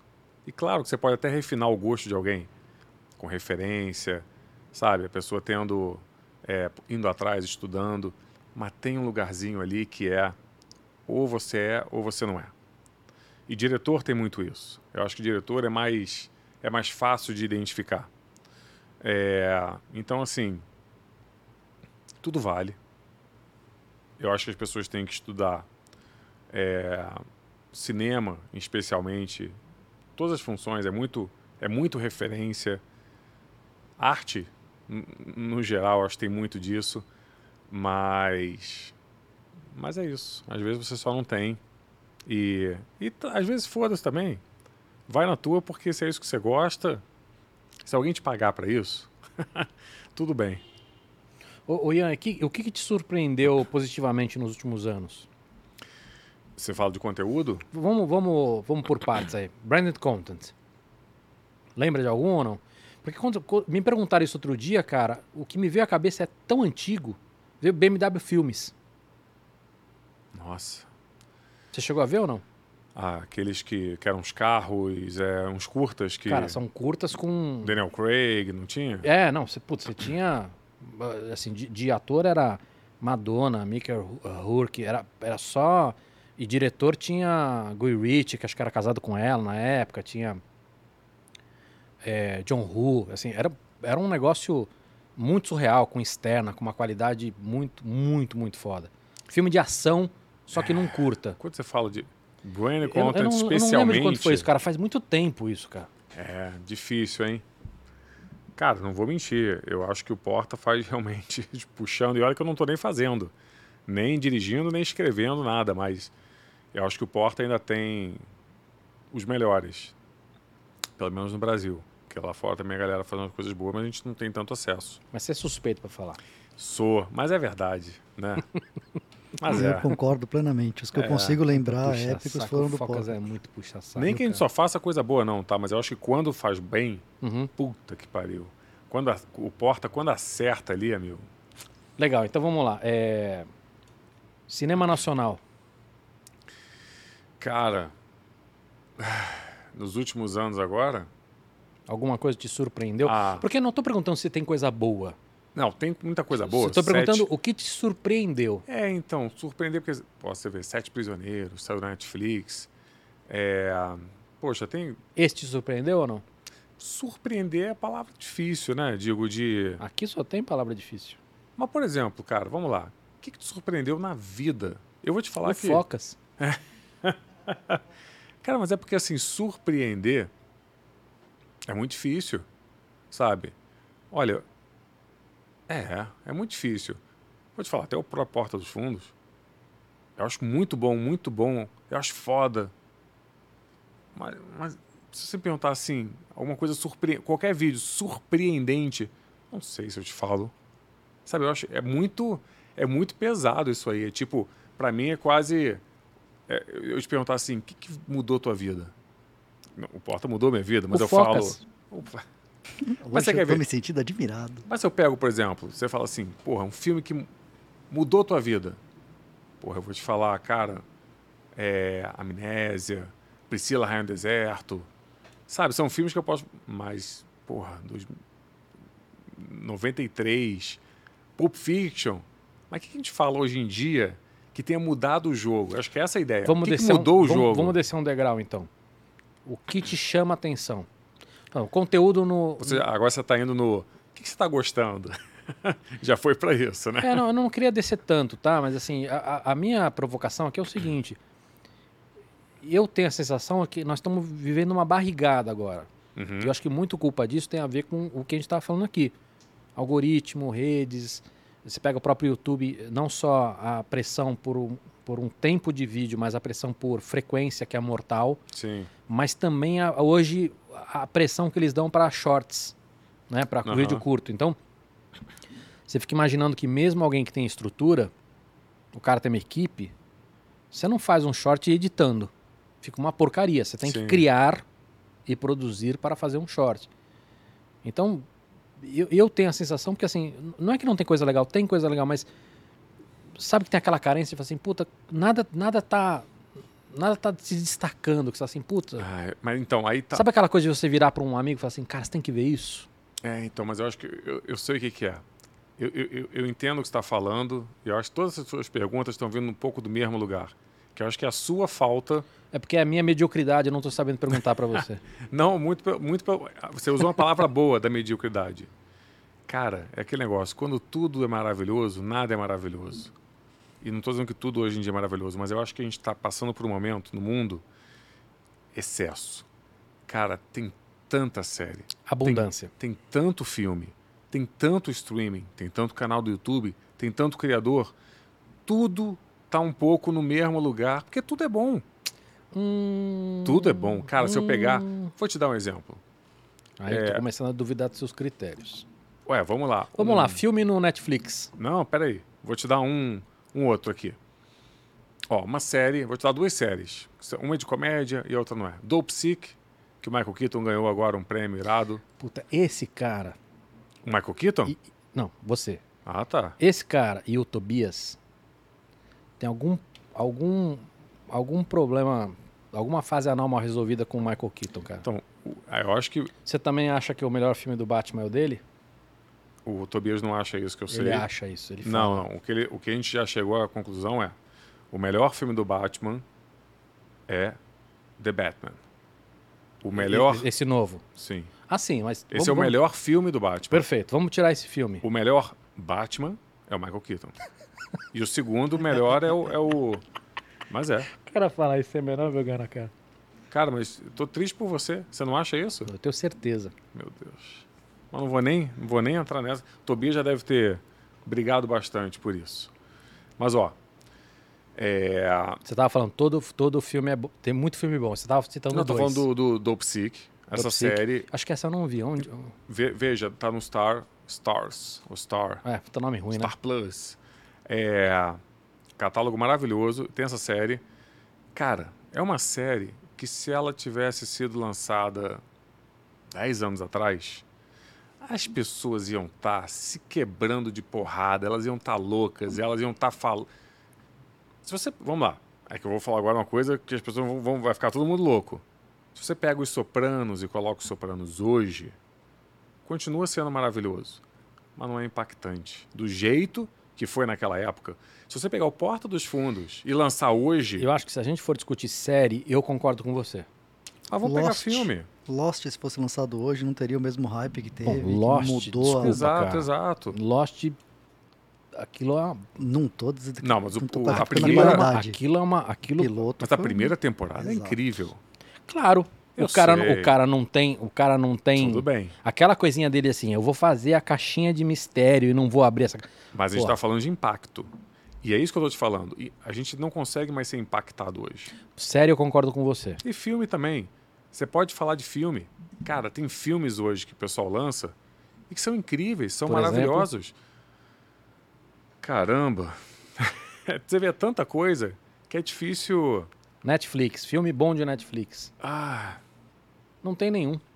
Tem. Ah, o, o, o, que, o que você achar vai ser para é a exceção que comprova a regra. Não, se, se, é, vamos pegar o Mank, que lançou que ano retrasado, foi pro Oscar. Ué, vamos pegar. Nossa, é porque realmente, é, cara, esse que é o problema. Sem sacanagem. É tanta coisa na nossa cabeça agora que a gente não está mais conseguindo é, nem sentar e, e, e, degustar alguma coisa, porque você está fazendo, você tá fazendo aquilo ali, é, consumindo aquilo ali, já no vamos porque eu tenho três filmes para ver amanhã e não amanhã, mas a gente não está mais com o tempo de parar e falar caraca aquele filme que a gente viu, não sei o quê. É, então assim eles não marcam mais a gente, eles não impactam daquela forma. Cara, tá saindo tanta coisa boa. tô vendo, ó, no momento agora, eu tô vendo a série We Crashed, que é do, a história do cara que fez o We Work. É maravilhosa, é ótima. Tudo bem, não, não vou dizer maravilhosa. É muito boa. Mas é, é cara, é, é, o meu dia a dia. Eu vi outro dia um, um filme maravilhoso, chama Flash. Você viu esse filme? No, não, acho que não. Tá no Star. Tá no Star também. Star tá fazendo muita coisa boa. E é com o, o Sebastian Stan, e, cara, não vou nem contar nada do filme, mas é. Esse é um que, que dá uma. Nossa, coisa nova. Ele realmente é, dá isso. Mas se fosse há cinco anos atrás, uhum. a gente já tá falando desse filme sem parar. E ninguém falou dele. Ninguém comentou dele. Saiu a série do Pam and Tommy. Pam, é, acho que é Tommy Pam, lá da, da Pam, Pamela Anderson. Sim. A gente não tá falando disso. É uma série incrível com Seth Rogen. Cara, tudo banalizou a coisa boa. Entendi. Isso é péssimo. E é bom, só que é péssimo. Mas você vê isso na música também? Porque isso, isso, isso que você descreveu me veio muito na cabeça da música. Porque antigamente a gente parava para escutar música. Uhum. Você parava, literalmente. Você chegava na sua casa, montava ali seu sofazinho, seu cenário, botava o CD, o LP para tocar e ficava escutando música. Hoje, pra molecada, hoje isso é absolutamente freaky, tipo. É, então. É esquisito isso. Sabe uma coisa que talvez seja uma experiência parecida e que eu acho que ainda está conseguindo se preservar de uma maneira? O mundo dos quadrinhos. Porque você não tem, né? Eu acho que essa essa avalanche de conteúdo, ela não chegou, pelo menos ainda dessa maneira, nessa indústria. Então você ainda tem o quadrinho ali, sabe? Você, vamos lá, Marvel DC, ainda são Marvel DC, os pequenos ainda, ainda são, Dynamite. É, você, acho que a gente não teve uma mudança grotesca como a gente teve de, no, no, conteúdo audiovisual. É, a música, eu não sou um cara muito da música, mas como você está falando, as pessoas consomem diferente. Mas acho que quadrinho, por mais que tenha sido a coisa do online, ah, agora tem quadrinho online, mas não é. É, não é a mesma coisa. É, o quadrinho ainda é o quadrinho. A quantidade não está enlouquecedora como está. Gente, é, virou, virou você ter todos os streams e você acompanhar tudo virou um literalmente uma como é que chama isso uma gincana é. né é uma doideira é. o, o, vamos falar de streaming tá tendo muita discussão agora da, da, do modelo de negócio sim é, e muita discussão falando cara você pega uma comparação que eu tenho visto muito é a Índia tem muito menos sei lá quatro vezes menos usuário de Netflix do que o Brasil em compensação, o número de produções locais é algumas vezes maior do que o Brasil. Uhum. E isso está sendo atribuído a um modelo de negócio, porque em alguns países você tem não só legislação obrigando a ter um mínimo de conteúdo local, mas em alguns países você também, inclusive, legislação onde, onde a, a, o streaming não pode ser detentor para sempre do, do conteúdo. Isso, isso, é um problema. Sim, sim. Você negocia com o streaming, na verdade você está dando o seu conteúdo. Sim, algumas vezes de uma forma mais do que bizarra. E aí? Então, eu acho que tudo é, passa por um momento de adequação, até de entendimento da própria sociedade daquele, daquilo que está acontecendo, né? Isso sempre aconteceu com tudo. É, a Europa está tá, tá, tá botando uma legislação forte, principalmente Sim. França, Espanha. É, a Europa tem sido pioneira nessa, nessa levada, em, Acho que, em várias frentes. Pois é. É, o Brasil, a gente tem um histórico muito complicado, né? Uhum. Até com audiovisual, especialmente, e da maneira que a gente protege o nosso mercado. Você vê o Bolsonaro, o que, que ele fez com, com o audiovisual, com essa loucura né, de, de que essa indústria, vamos dizer, seja maléfica, até aproveitando. Cara, eu não sei se você sabe, mas a indústria do audiovisual no Brasil, é, é, ela era maior, maior do que a farmacêutica, em volume de, de geração de, de, de, de, de grana, injeção no mercado. É uma loucura. E aí o cara, de repente, acaba com tudo. A gente não cria condições boas, muito pelo contrário, a gente está abrindo as pernas em, em, em, vários sentidos, não só para os streamings, para outras várias práticas. Então, assim, está sendo muito complicado aqui. E eu acho que a gente, só, a gente talvez nem sinta os efeitos, porque o, o, o consumidor, no geral, ele não entende muito o que, que isso eu acho que acarreta. Só, acho que não é só isso, né? Nós estamos nós estamos num momento muito delicado, né? Então é, é, tanta porrada de todo lado que às vezes é difícil até você focar em um, em um dos socos que você está tomando na boca. Mas, o, mas você tem opinião formada sobre isso? Não? Você acha que deveria ter uma legislação que proteja melhor o Brasil nesse aspecto? Sim, cara, sim.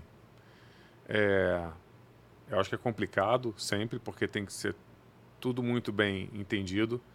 Eu também não, eu, eu também não sou um daqueles radicais uhum. que acha que o streaming é, é, é o problema hoje do, do, do, do, do audiovisual do país. Muito pelo contrário, eu acho que ele está abrindo.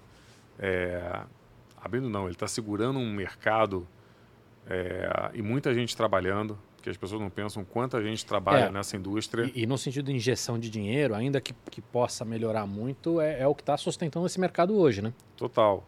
Só que quando eu vejo exemplos na Europa, Coreia, a gente entende que a gente pode ser um mercado saudável com legislação é, e, e com uma, um, um entendimento maior uhum. de, também de, de, se proteger como, como mercado. Não acho. É não que acho que o liberalismo, sabe? De, é, não, não, faz o que você quiser com a é. gente que as coisas vão é. se, não vão se arrumar a gente precisa é. se proteger minimamente. É que eu acho que mais do que se proteger, né, cara? Acho que é uma, uma, oportunidade de gerar, gerar grana também, né? Sim, sim, com certeza. Eu acho que é um, um meio termo ali. Eu acho que é uma puta oportunidade. Os streamings são maravilhosos. Eu uhum. defendo. Sou 100% contra a pirataria. Eu acho que os caras investem. Cara, isso é uma coisa engraçada. Outro dia no Twitter eu, eu botei essa opinião. Quiseram me matar. Qual opinião? Que eu falei, porra, eu não, não lembro como que eu falei, mas basicamente eu defendi que é, você pagar 30 reais por um streaming não é caro. A galera ficou maluca comigo. Mas, cara, eu sou da época que eu ia na locadora e eu alugava um filme por 5,50. Você vai me falar que 30 reais para você ter 5 mil é, títulos num catálogo para você no mês é caro? É que eu acho que aí é. É, é muito difícil para mim é que, é, é, que acho que aí é a nossa bolha, Ian.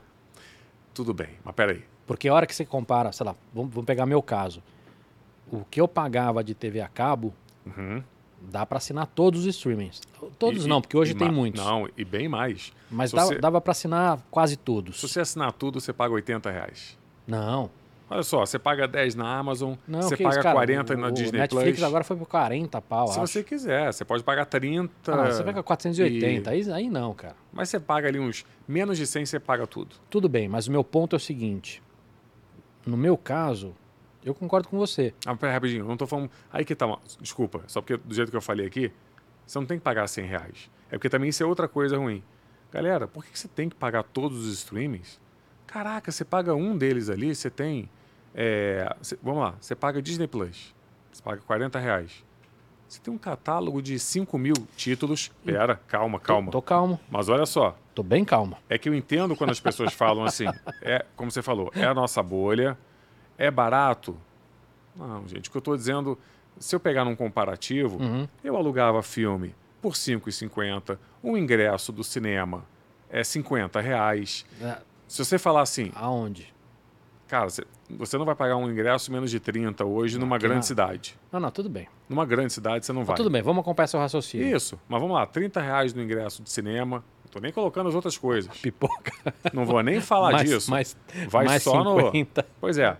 Eu não estou falando, não é pegar e falar assim, o streaming é baratinho.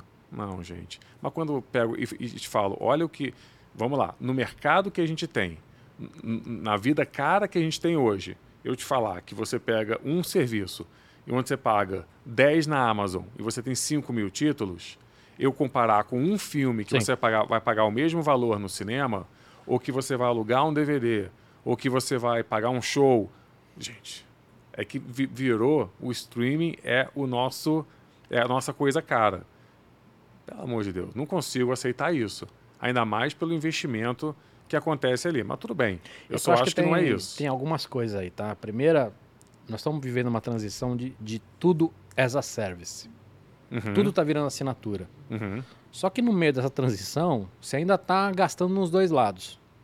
Então ainda, ainda tem uma sensação. E acho que tem uma, uma, uma fase de transição aí para a gente culturalmente aceitar isso. A segunda coisa tem a ver com aquela história de abundância, porque por mais que você fale assim, pô, você tem 5 mil títulos no Netflix. Mas o, a questão é que você está me proibindo de ver o Game of Thrones, você está me proibindo de ver o. Proibindo? É, por, por, a, a, tô exagerando. Oh, oh. Tô, tô, exagerando, mas assim, o que eu quero dizer é o seguinte: você fala assim, porra, eu tô pagando esse. Mas aí eu não tenho a opção de comprar só o Game of Thrones, eu tenho que assinar o. Entendeu? Sim. Essa, essa sensação de, de perda, ela é muito maior do que os. Ah, mas eu tenho 5 mil títulos lá. Você tem, mas na verdade o sentimento é: eu estou perdendo Game of Thrones, eu estou perdendo Mandalorian, eu estou perdendo. Você entende? É, mas aí. Mas aí a gente está botando um peso aí numa coisa que é doido, hein? Mas é, mas é, é humano isso. Tudo bem. Mas eu, eu, eu, eu fiz um, um artigo outro dia e, e, a imagem que eu botei é uma imagem que eu fiz de uma camiseta que estava escrito é, Netflix, mais Disney Plus, mais não sei o que, mais, né, mais Prime, não sei o que, é igual a Torrent. A Torrent. Uhum. Porque assim, tem uma galera agora hoje assinando VPN para poder piratear. Porque o cara fala assim, puta, não, não quero ter que assinar tudo, mas eu não quero perder aquele, entendeu?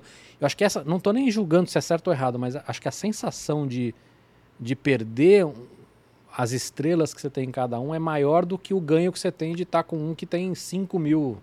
Não, tem duas coisas interessantes aí. Uma, para mim, é muito estranho o conceito do eu quero ter tudo, mas eu não quero pagar por Eu acho muito estranho essa é. ideia.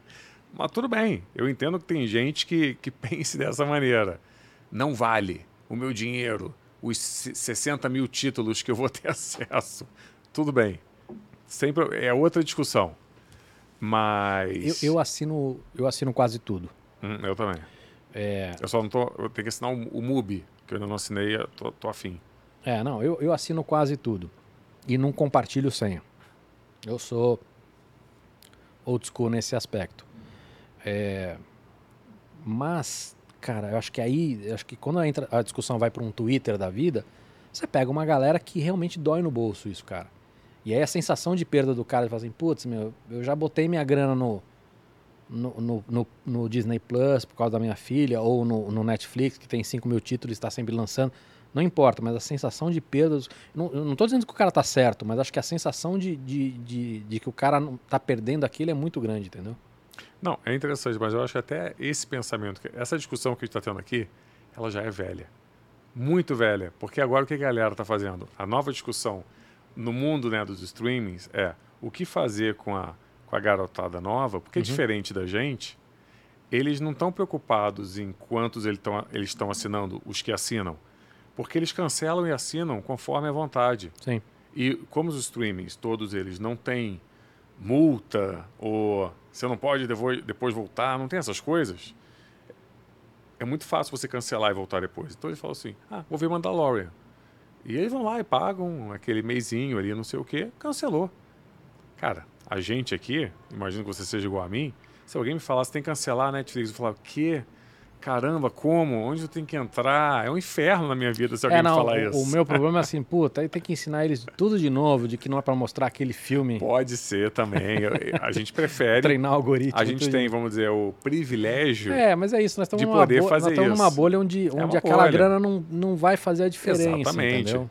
Isso também, a gente tem que parar de achar que ontem a discussão no Twitter era o pai comprou sorvete para para filha. E quando eu comecei a olhar aquilo, eu falei, caramba, não, mas aí, que doideira. Do, do, Twitter não dá para Pois é, né? Mas a gente começa a ficar com medo até de falar que a gente pode pagar a Netflix. Aí vamos dizer que a gente está ostentando a Netflix. É, não, mas aí não, é. essa loucura não entra.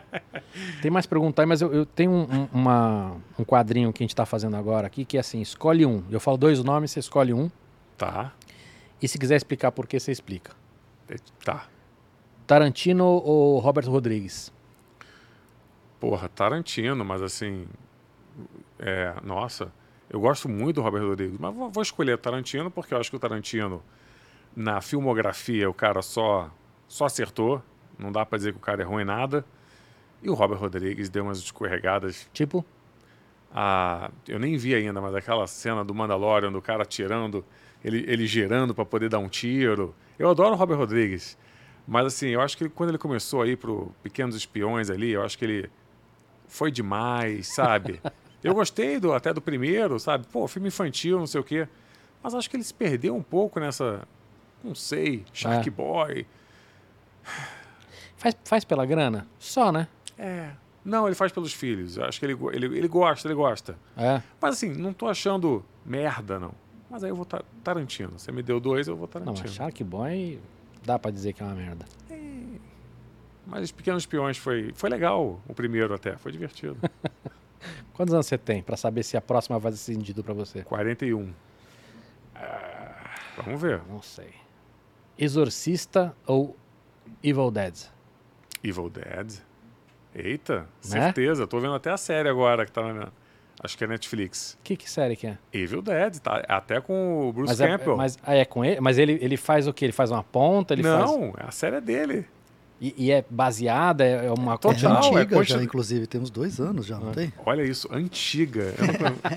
antiga. Dois anos é muito tempo, cara. Exato. Cara, mas a Evil Dead é ele. Ele mesmo naquele climão, eles nem tentaram, é trash zona. É, essa é a graça do. É, Evil Dead, cara. Porra.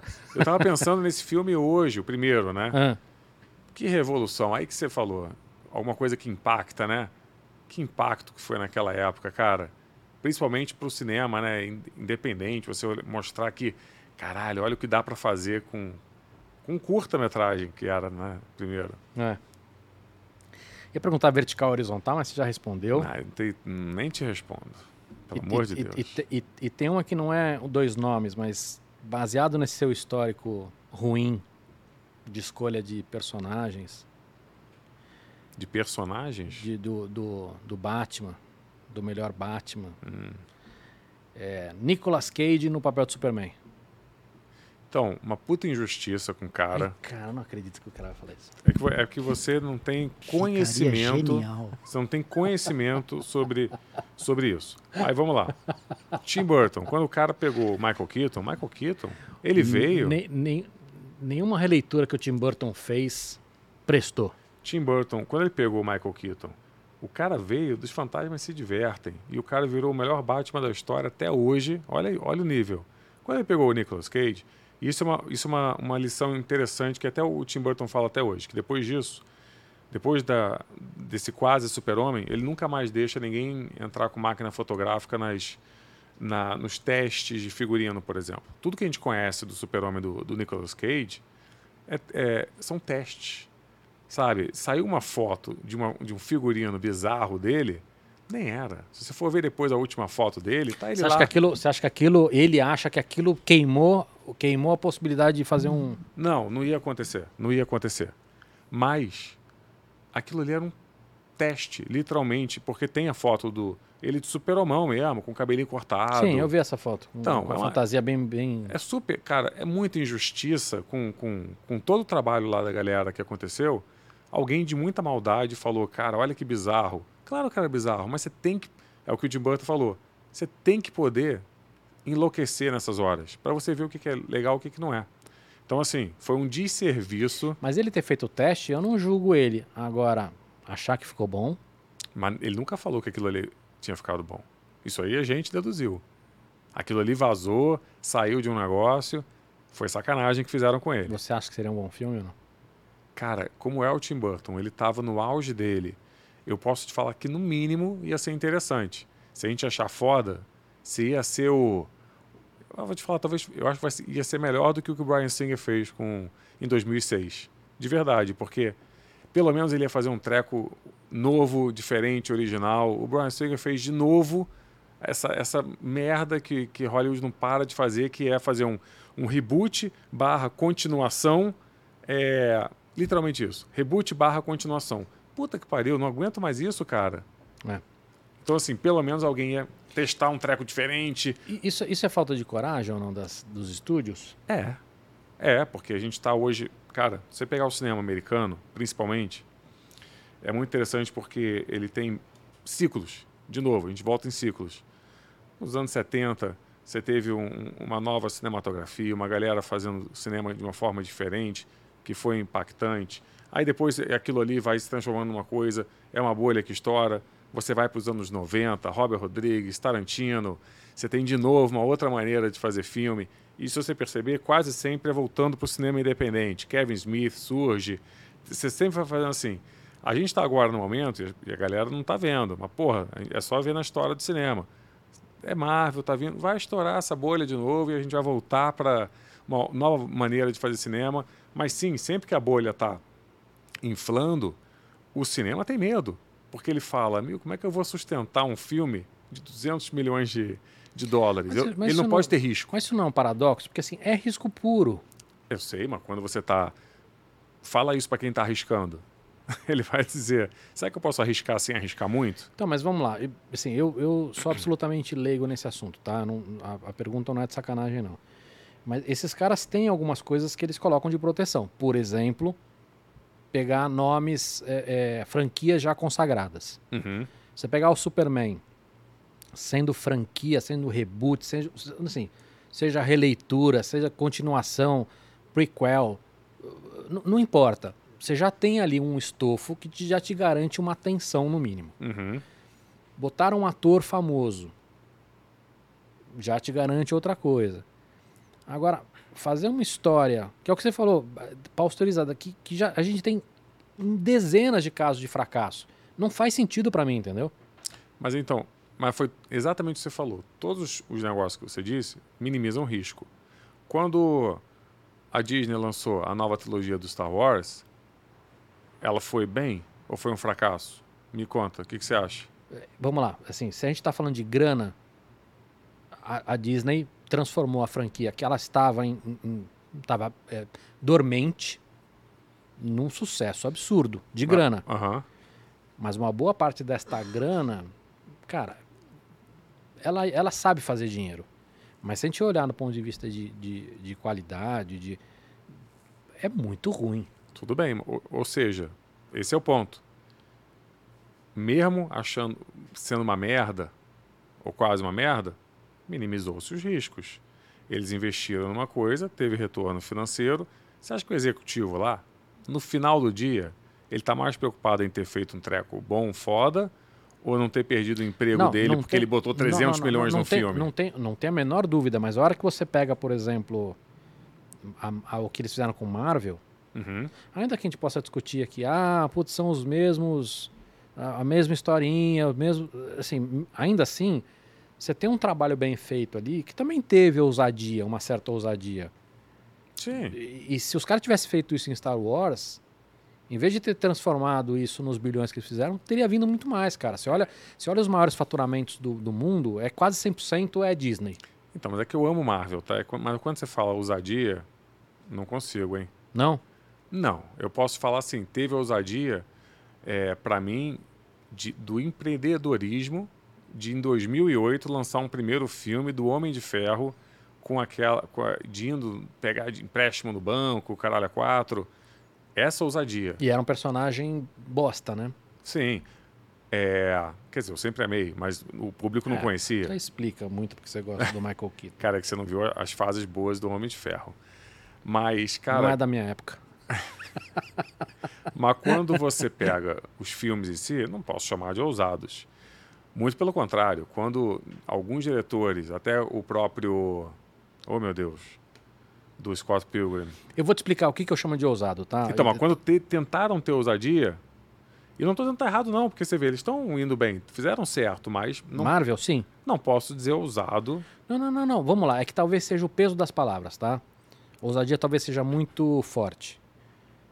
Mas olha para descer. Mas você acha que é. O que você quer dizer com isso? Vamos tentar entender. Vamos lá, tem alguma coisa boa da DC? Tem. Tem o Batman, o último. Coringa? Ok. Ousado? Aí okay. que tá, é isso que eu quero dizer. Ali tem ousadia, entendeu? Nunca que a Marvel faria mas um Mas esse é um bom desse. exemplo, cara. Coringa é super ousado. Então, mas esse é um bom exemplo. Uhum. Mas o, o, meu ponto é o seguinte: se tivesse. E assim, não precisa ser tanta ousadia quanto, tá? Porque acho que ali no, no, no Coringa você tem uma ousadia de, de trazer realmente uma, uma outra, um outro universo. Uhum. Uma, uma, outra, uma outra leitura do, do, do personagem. É... Eu, eu, tenho a sensação de que se os caras tivessem tido um pouquinho mais de coragem em Star Wars, cara, eles teriam feito muito mais grana. Pode ser, mas poderiam não ter feito. Ah, não sei, cara. Eles foram certo, foram. Não arriscaram ali. Eles não tentaram. É isso que é o negócio. Mas no final do dia, cara, quando você tem um navio desse tamanho, essa bizarrice, esse risco, eu não sei. Eu acho que se você fode uma franquia de grana dessa, te matam no dia seguinte. Imagina ser um executivo da Disney e flopa o filme, eu acho que matam você. Tô falando sério. Deve acontecer. Porque não dá. Então, assim, um cara desse não pode arriscar dessa maneira. Ele tem que segurar um pouquinho a onda ali. Entendi. É. Não que eu. Mas não, eu não, não, eu não, não sou eu... um executivo da Disney. É que eu acho que tem uma. tem uma, um, um, limite. É isso que eu falei assim. Não estou esperando que os caras vão fazer o que fizeram com o Coringa em Marvel ou em. Mas assim, quando eu olho o que os caras fizeram com Mulher Maravilha 2, assim, pô. É, é triste ali. Triste é minha barriga, cara. Aquilo é o pior filme da história da humanidade. Mas olha que coisa curiosa. Aí você chegou num ponto bem interessante, que é justamente do risco. Quando você está na Marvel, você não tem ousadia e você não tem muito risco. Você, você vê, Eternos, terrível, e deu dinheiro e tá aí. Esse é o ponto que eu tô te falando, entendeu? A Disney botar a mão vai dar de grana. Não, não, não. Então, ok. Mas, mas eles não arriscaram. Por mais que tenham, tenham chamado aquela diretora, que esqueci o nome dela agora, mas parecia um risco, não foi um risco ali. Uhum. Risco é o que a DC está fazendo e não falo, não, nem, nem acho que de uma forma muito pensada. Mas por eles não terem um Kevin Feige é, em cima deles ali, eu acho que eles arriscam muito. E quando você arrisca pra caramba, essa é a brincadeira. Às vezes você acerta muito, mas quando você erra, você erra muito. E isso está acontecendo com a DC. Quando eles acertam, você mete um coringa. Caralho, que deu quanto? Um bilhão e meio? Não sei, num filme que não era. Mas o, o Batman, o Batman novo não é um bom exemplo, porque assim, não é arriscado. É arriscado. Opa, Cara, se mas não tem é. tanto fanservice ali. É, é, o, é o Batman. Eles arriscaram muito, cara. Arriscaram. Aonde? Cara, só de fazer esse clima é, que as pessoas estão chamando muito, né, de Seven. Pô, mas não, não é o que tá todo mundo pedindo há décadas, cara. Não, quem tá pedindo isso aí somos nós. É a bolinha do. Você acha que que, que vem de bonequinho? É o é esse maluco psicopata. Mas, cara, eu ou, acho que... Ou é o Ben Affleck com aquele bonequinho. É o Ben Affleck. Você acha que que, que, que vem de McDonald's? Será? Será? Opa. Vamos ver, hein? Ué, olha, o Tim Burton perdeu o Batman 3 por isso, porque não estava vendendo bonequinho. Você não conhece a história? Não conheço. O Batman 2, Batman 2, né? O Batman Retorno, quando ele fez, Mulher Gato, Pinguinho, caramba, as crianças não entenderam foi por causa do McDonald's que deu merda. E, e tinha o McLanche feliz do Batman lá, e todo mundo não entendia nada. Tem, tem vídeos hoje em dia das crianças falando, mas é um filme de terror, não estou entendendo. Não era um filme. Era um filme de criança, mas não era, é Batman. E o, McLan, o McDonald's pegou o telefone e falou: galera, não. Vocês agora vão fazer o Batman que tem que ser. Chamaram o George Schumacher, Tim Burton ficou só de produtor. E aí, amigo, vai vender bonequinho. Mas então, assim, você precisa vender bonequinho quando você fala de super-herói. O que a DC faz de vez em quando, que é meter um Coringa. Esse Batman não vende bonequinho. Você acha que tem bonequinho desse Batman? Acho que tem. Pode ter, mas não, não é o McLanche feliz. Não é. Será que não? Não, esse Batman é um psicopata, cara. Eu adorei isso. Tá aí um negócio que eu gostei. Isso combina com o McLanche feliz. Por isso tem que comer hambúrguer, o, o, o açougue vegano, cara. Manda mais uma pergunta aí, Focas. Na verdade, tem uma última pergunta aqui muito boa, de novo do Braga. Que ele, per... é, ele pergunta Foda. se o Cava não daria um bom personagem do Porta dos Fundos. e que eu concordo. Um personagem do Porta dos Fundos? Um mal-humorado ali que tá faz. Hã? Sabe, tem um Kibe lá, né? É. Não sei se dá pra. Faria o sósia dele. Tá aí, um, tipo irmão do Peçanha. Boa. Cara que ser muito Porta dos Fundos, anos 80, né? Se fosse TV pirata. Vamos fazer um preto e branco. Caralho, ia surgir Falando em muito. TV pirata, o Bragon também enviou aqui a pergunta se você prefere TV pirata ou Hermes e Renato. Que eu achei que tinha passado o time, por isso que eu não Nunca passo o time aqui. Cara, é, eu vou te falar, Hermes e Renato é, é foda, né? É muito bom. Mas eu. Será que não é muito da minha época isso, é, cara? então, eu vou, eu vou falar. Tem um, é um humor muito específico ali que tem. Eu acho que é foda porque eles arriscam arriscavam, né? Hoje em dia eles não estão mais produzindo tanto, acho que estão acho que fazendo mais do que coisa. arriscar, acho que tinha muita experimentação, acho que isso era é, legal. Isso, isso, isso. E que eu fazia, eu gostava muito disso, porque no Anões em Chamas que eu fazia antes do Porta, tinha muito isso também. Mas eu acho que eles arriscavam muito, o que é incrível. Mas eu não consigo pegar tudo. Não me, não me pegava tudo. Mas quando pegava, pegava de um jeito foda. E é isso que é legal. Eu sinto falta do, do risco, né? O TV Pirata, TV Globo, então acho que era mais.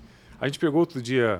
Mas, mas puta, cara, na época. É, então, é porque humor é muito difícil você ver. São poucas as coisas que você pode ver 30 anos depois, 20 anos depois, é, sem se distanciar.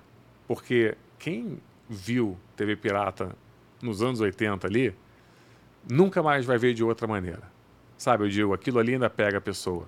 Mas você bota hoje, e, você bota Seinfeld hoje pra garotada, a garotada faz assim, ó. É. Que porra é essa? E o próprio Hermes Mas Renato... Tem, tem, a ver com aquilo que você estava falando também, né? Não é só uma questão de que a cultura ou a sociedade mudou. Tem a ver também com, a, com o tipo de conteúdo que você tinha na época. Sim, total. Monkey Python. Era porque inovador era uma, era uma... porque era inovador para a época. Né? É, Monty Python, cara, a gente adora. Então, mas Monty Python também tem um lance é de arriscar e experimentar tem, muito também. Mas é né? que a gente, a gente, não pode falar que. É, não acho tão. Se você pega. É, ó, eu acho. É, eu mas falei. Python envelheceu, envelheceu, bem, cara. Mas é que, é que, quando a gente pega assim, ó. É porque eu, você vê, eu falei do, do Hermes Renato. Hermes Renato é genial. Monty Python é genial. E TV Pirata era genial. Eu acho que os três ali tinham uma coisa muito interessante que arriscam. Eles arriscaram, tentaram coisas completamente malucas e fizeram coisas incríveis. E nem sempre fizeram. Como qualquer humor. Humor é isso. Quando o humor para de arriscar, quando a gente para de tentar fazer uns trecos, Sim. aí vira uma cagada. É. Eu acho que o lance está é, menos no risco e mais na experimentação, que é o que você falou. Quando você experimenta muito, você não vai ter uma constância. Né? É, não é constante o, o que você entrega, né? Sim, Monty sim, Python, sim. por exemplo, tem, tem quadros que, puta, não tinha a menor graça. Vida de solteiro Total. e vida de casado, não é? Que... É uma boa analogia. Quando você está solteiro, tem noites excelentes, noites horrorosas, experimentação. Aí a vida de casado. Vida de é, casado também É tem mais isso. Marvel, é mais você sabe é mais... esperar, você sabe o. Tá aí, vou pensar nisso. Vou pensar nisso hoje. Cara, deixa eu fazer duas perguntas é, de, de coisas que eu também não entendo, mas queria entender. Por que, que o Brasil não consegue fazer cinema de ação bom? É, é, falta de grana ou não? Falta de histórico? Falta de grana, falta de histórico. As duas coisas? É, mas é exatamente isso. Simples, simples assim. E, e isso não mudou? Óbvio que histórico vai vir com o tempo, mas ainda não tem grana para fazer coisa de ação, mesmo com essas Aí é com mais streaming. É, com... porque, é porque quando você não tem grana, você não consegue formar histórico. Porque a gente está fazendo filme, já tem. Não, não, perfeito. Histórico vai vir com o tempo, mas não, não, ainda mas... não tem grana? Não, mas aí que tá. Tem grana. Só que você não tem o histórico. É, você acha que é, um, é uma bola. É uma. É um, um círculo vicioso. Menos, porque normalmente uma coisa alimenta muito a outra, né? Mas assim, quando você não tem grana, é, quantos filmes de ação a gente já fez? Então, assim, você tem poucos profissionais aqui o Tropa de Elite. O Padilha trouxe o pessoal de fora para fazer os trecos lá. Não, não foi assim. Cara, é, outro dia eu fui fazer uma, uma série que eu precisava fazer uma mesa de vidro. E a pessoa ia quebrar a mesa de vidro, ia cair em cima da mesa de vidro e ia quebrar. Tem que, tinha que ser aquele vidro falso. Isso. Aí me falaram, e eu não tem como fazer, não tem equipamento no Brasil que consiga fazer a mesa. E a, a gente só consegue fazer uma mesa desse tamanho, com um vidro de açúcar, que você olha e fala assim, não parece muito vidro. Mas olha que doideira, cara. No Brasil, a gente estava fazendo 200 filmes por ano, bando de série. A gente, tem, a gente ainda tem problemas é, muito, muito estranhos numa, numa indústria tão grande que a gente tem. Então, assim, eu acho que. Mas, mas é grande. É, é grande. Mas você pega, por exemplo, cinema argentino. Porra, é infinitamente menor e eles fazem coisas muito boas. Eu acho. Mas, assim, a pergunta, a pergunta é séria, tá? Porque você você estava falando, por exemplo, que publicidade tem grana. E, obviamente, tem muita grana. Uhum. Mas quando a gente compara a publicidade com outros setores, é muito pequeno. Publicidade? Pequeno em que sentido? Em grana. Depende. Depende não, estamos falando de número, é, absoluto, valor Ué, absoluto. Se eu te pegar do. Não estou pegando só publicidade. Mas como eu te falei, o setor do audiovisual é maior do que o farmacêutico no Brasil. É muito grande. Muito grande.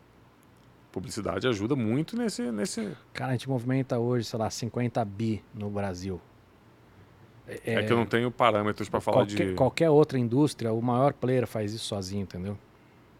É, não, não tenho números para entrar nesse papo aí. Tudo bem, mas vamos lá. A, a pergunta é: a gente tem muita coisa, como você falou, que a gente faz. Mas aí, se a gente não tem volume, não faz sentido você comprar essa máquina, para dar um exemplo. Não, volume, volume a gente tem. Não, não, mas se a gente não tem volume de filmes de ação, Uhum. Não faz sentido eu, eu ser um dublê especialista em filme de ação. Não faz sentido eu comprar uma máquina que faz um vidro grande, porque não vai ter saída.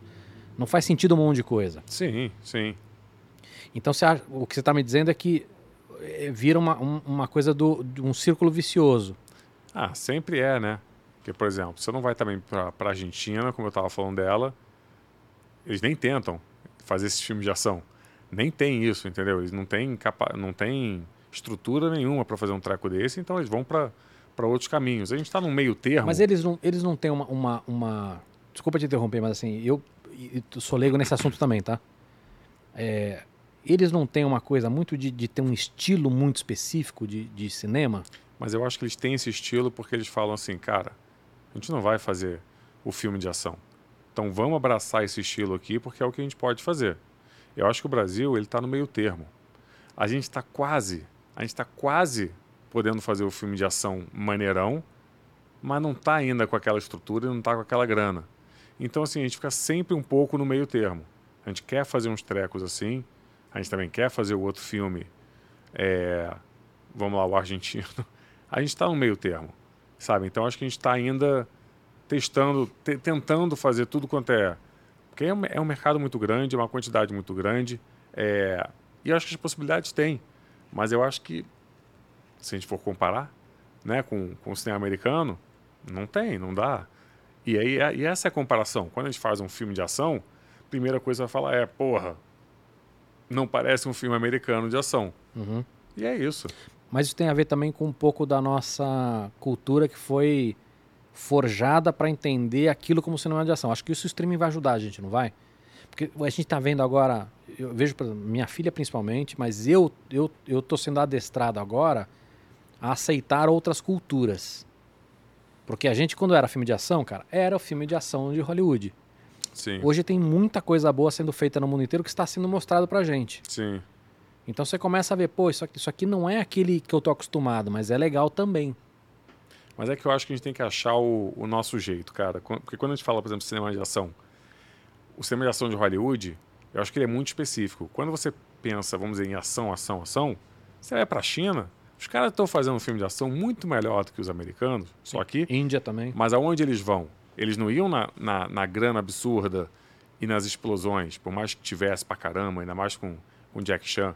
Mas os caras sabem que eles dominam o quê? a coreografia, a luta pra caralho. Então, assim, os filmes eram muito mais focados nisso.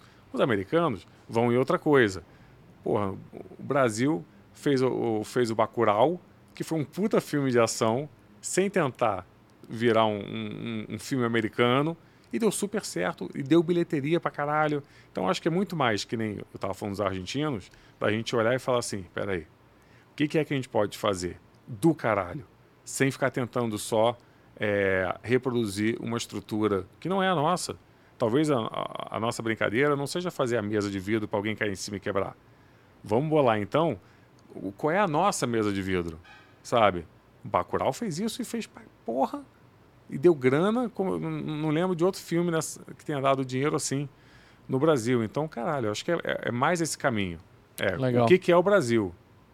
Legal. E, e, e, e nessa linha eu queria entender o seguinte também. Por que, que tem tanto ator ruim? Ah, mas tem tanta coisa. Mas tem muito ator bom. Então, mas aí quando você vê atores. Tô, tô, vou, acho que estou generalizando, que é um erro, mas. É, você pega, por exemplo, os filmes do, do que a gente comentou aqui. Muitos dos atores que a gente vê falam assim, cara, esse filme tá bom com bons atores, são caras que eram desconhecidos, que às vezes não eram nem atores antes. Você fala de, de Estados Unidos ou Brasil? Não, Brasil. Ah. E você olha para. Cara, vai dando nomes, né? Tem nome aos bois. O, o, a nossa dramaturgia é Globo. Sim, sim.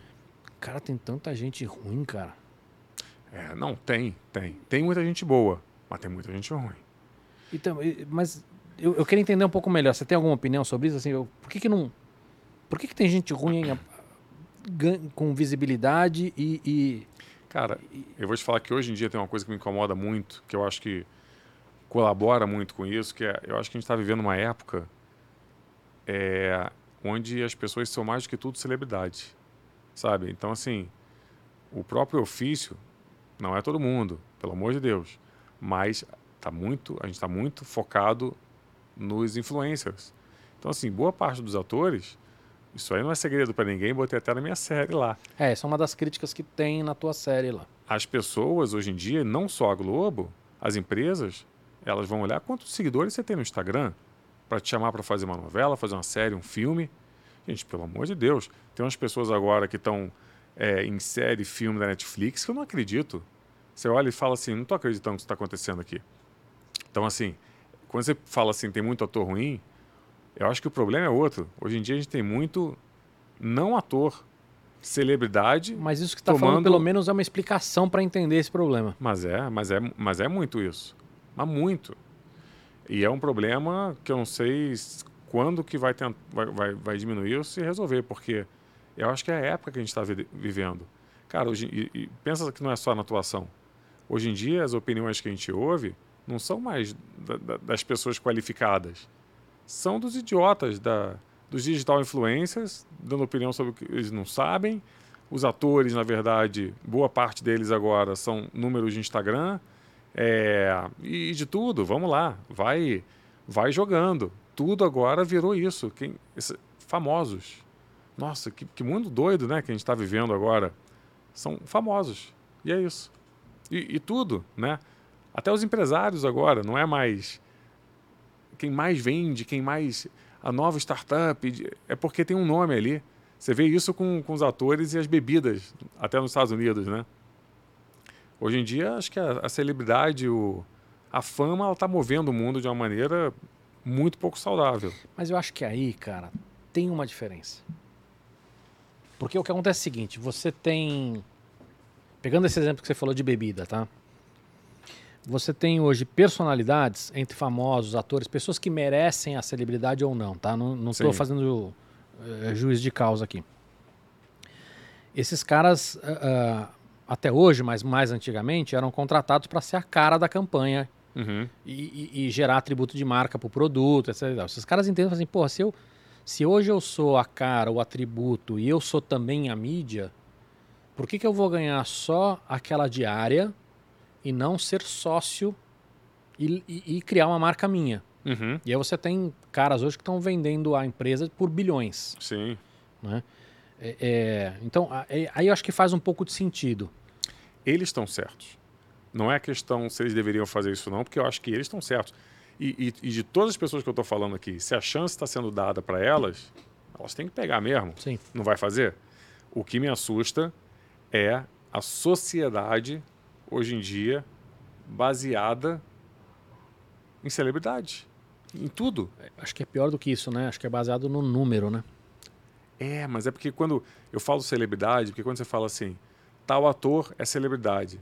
Eu acho que hoje em dia a gente tem mais celebridade do que ator. Não, não, não, não em quantidade, mas, é mas eu falo. Quando eu falo do número é o seguinte: o cara que tem 10 milhões de seguidores vale mais do que o cara que tem 5. Ah, sim, claro. Isso que eu tô falando, não é, não, é nem, não é nem se o cara é famoso ou não, é um número. Ah, sim, sim, total. Porque a gente sabe que isso também não é. Não, é, não existe uma correlação Parâmetro. direta. Você tem um cara que tem menos seguidor que é mais famoso, sim, ou que tem, claro. sei lá, ou consegue gerar mais atributo de marca, enfim.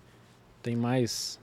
Mas eu acho assustador é, os parâmetros que a gente está usando hoje em dia, sabe? Tudo agora é, é baseado em, em, coisas muito assustadoras.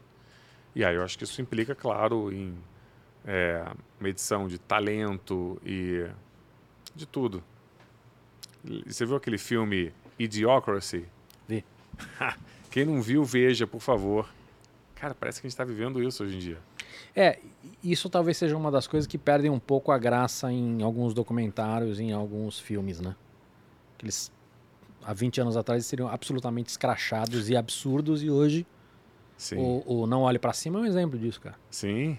Tem, e, tem e é coisas é... que se você olhasse há 20 anos atrás, assim, cara, isso é um absurdo. o Idiocracy era um puta absurdo. É. Era uma piada com uma coisa...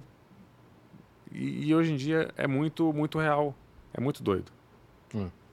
Cara, muito bom. Espero que você tenha gostado do documento. Você já conhecia, mas Sim, eu, adorei. eu adorei conhecer. Muito bom, muito bom.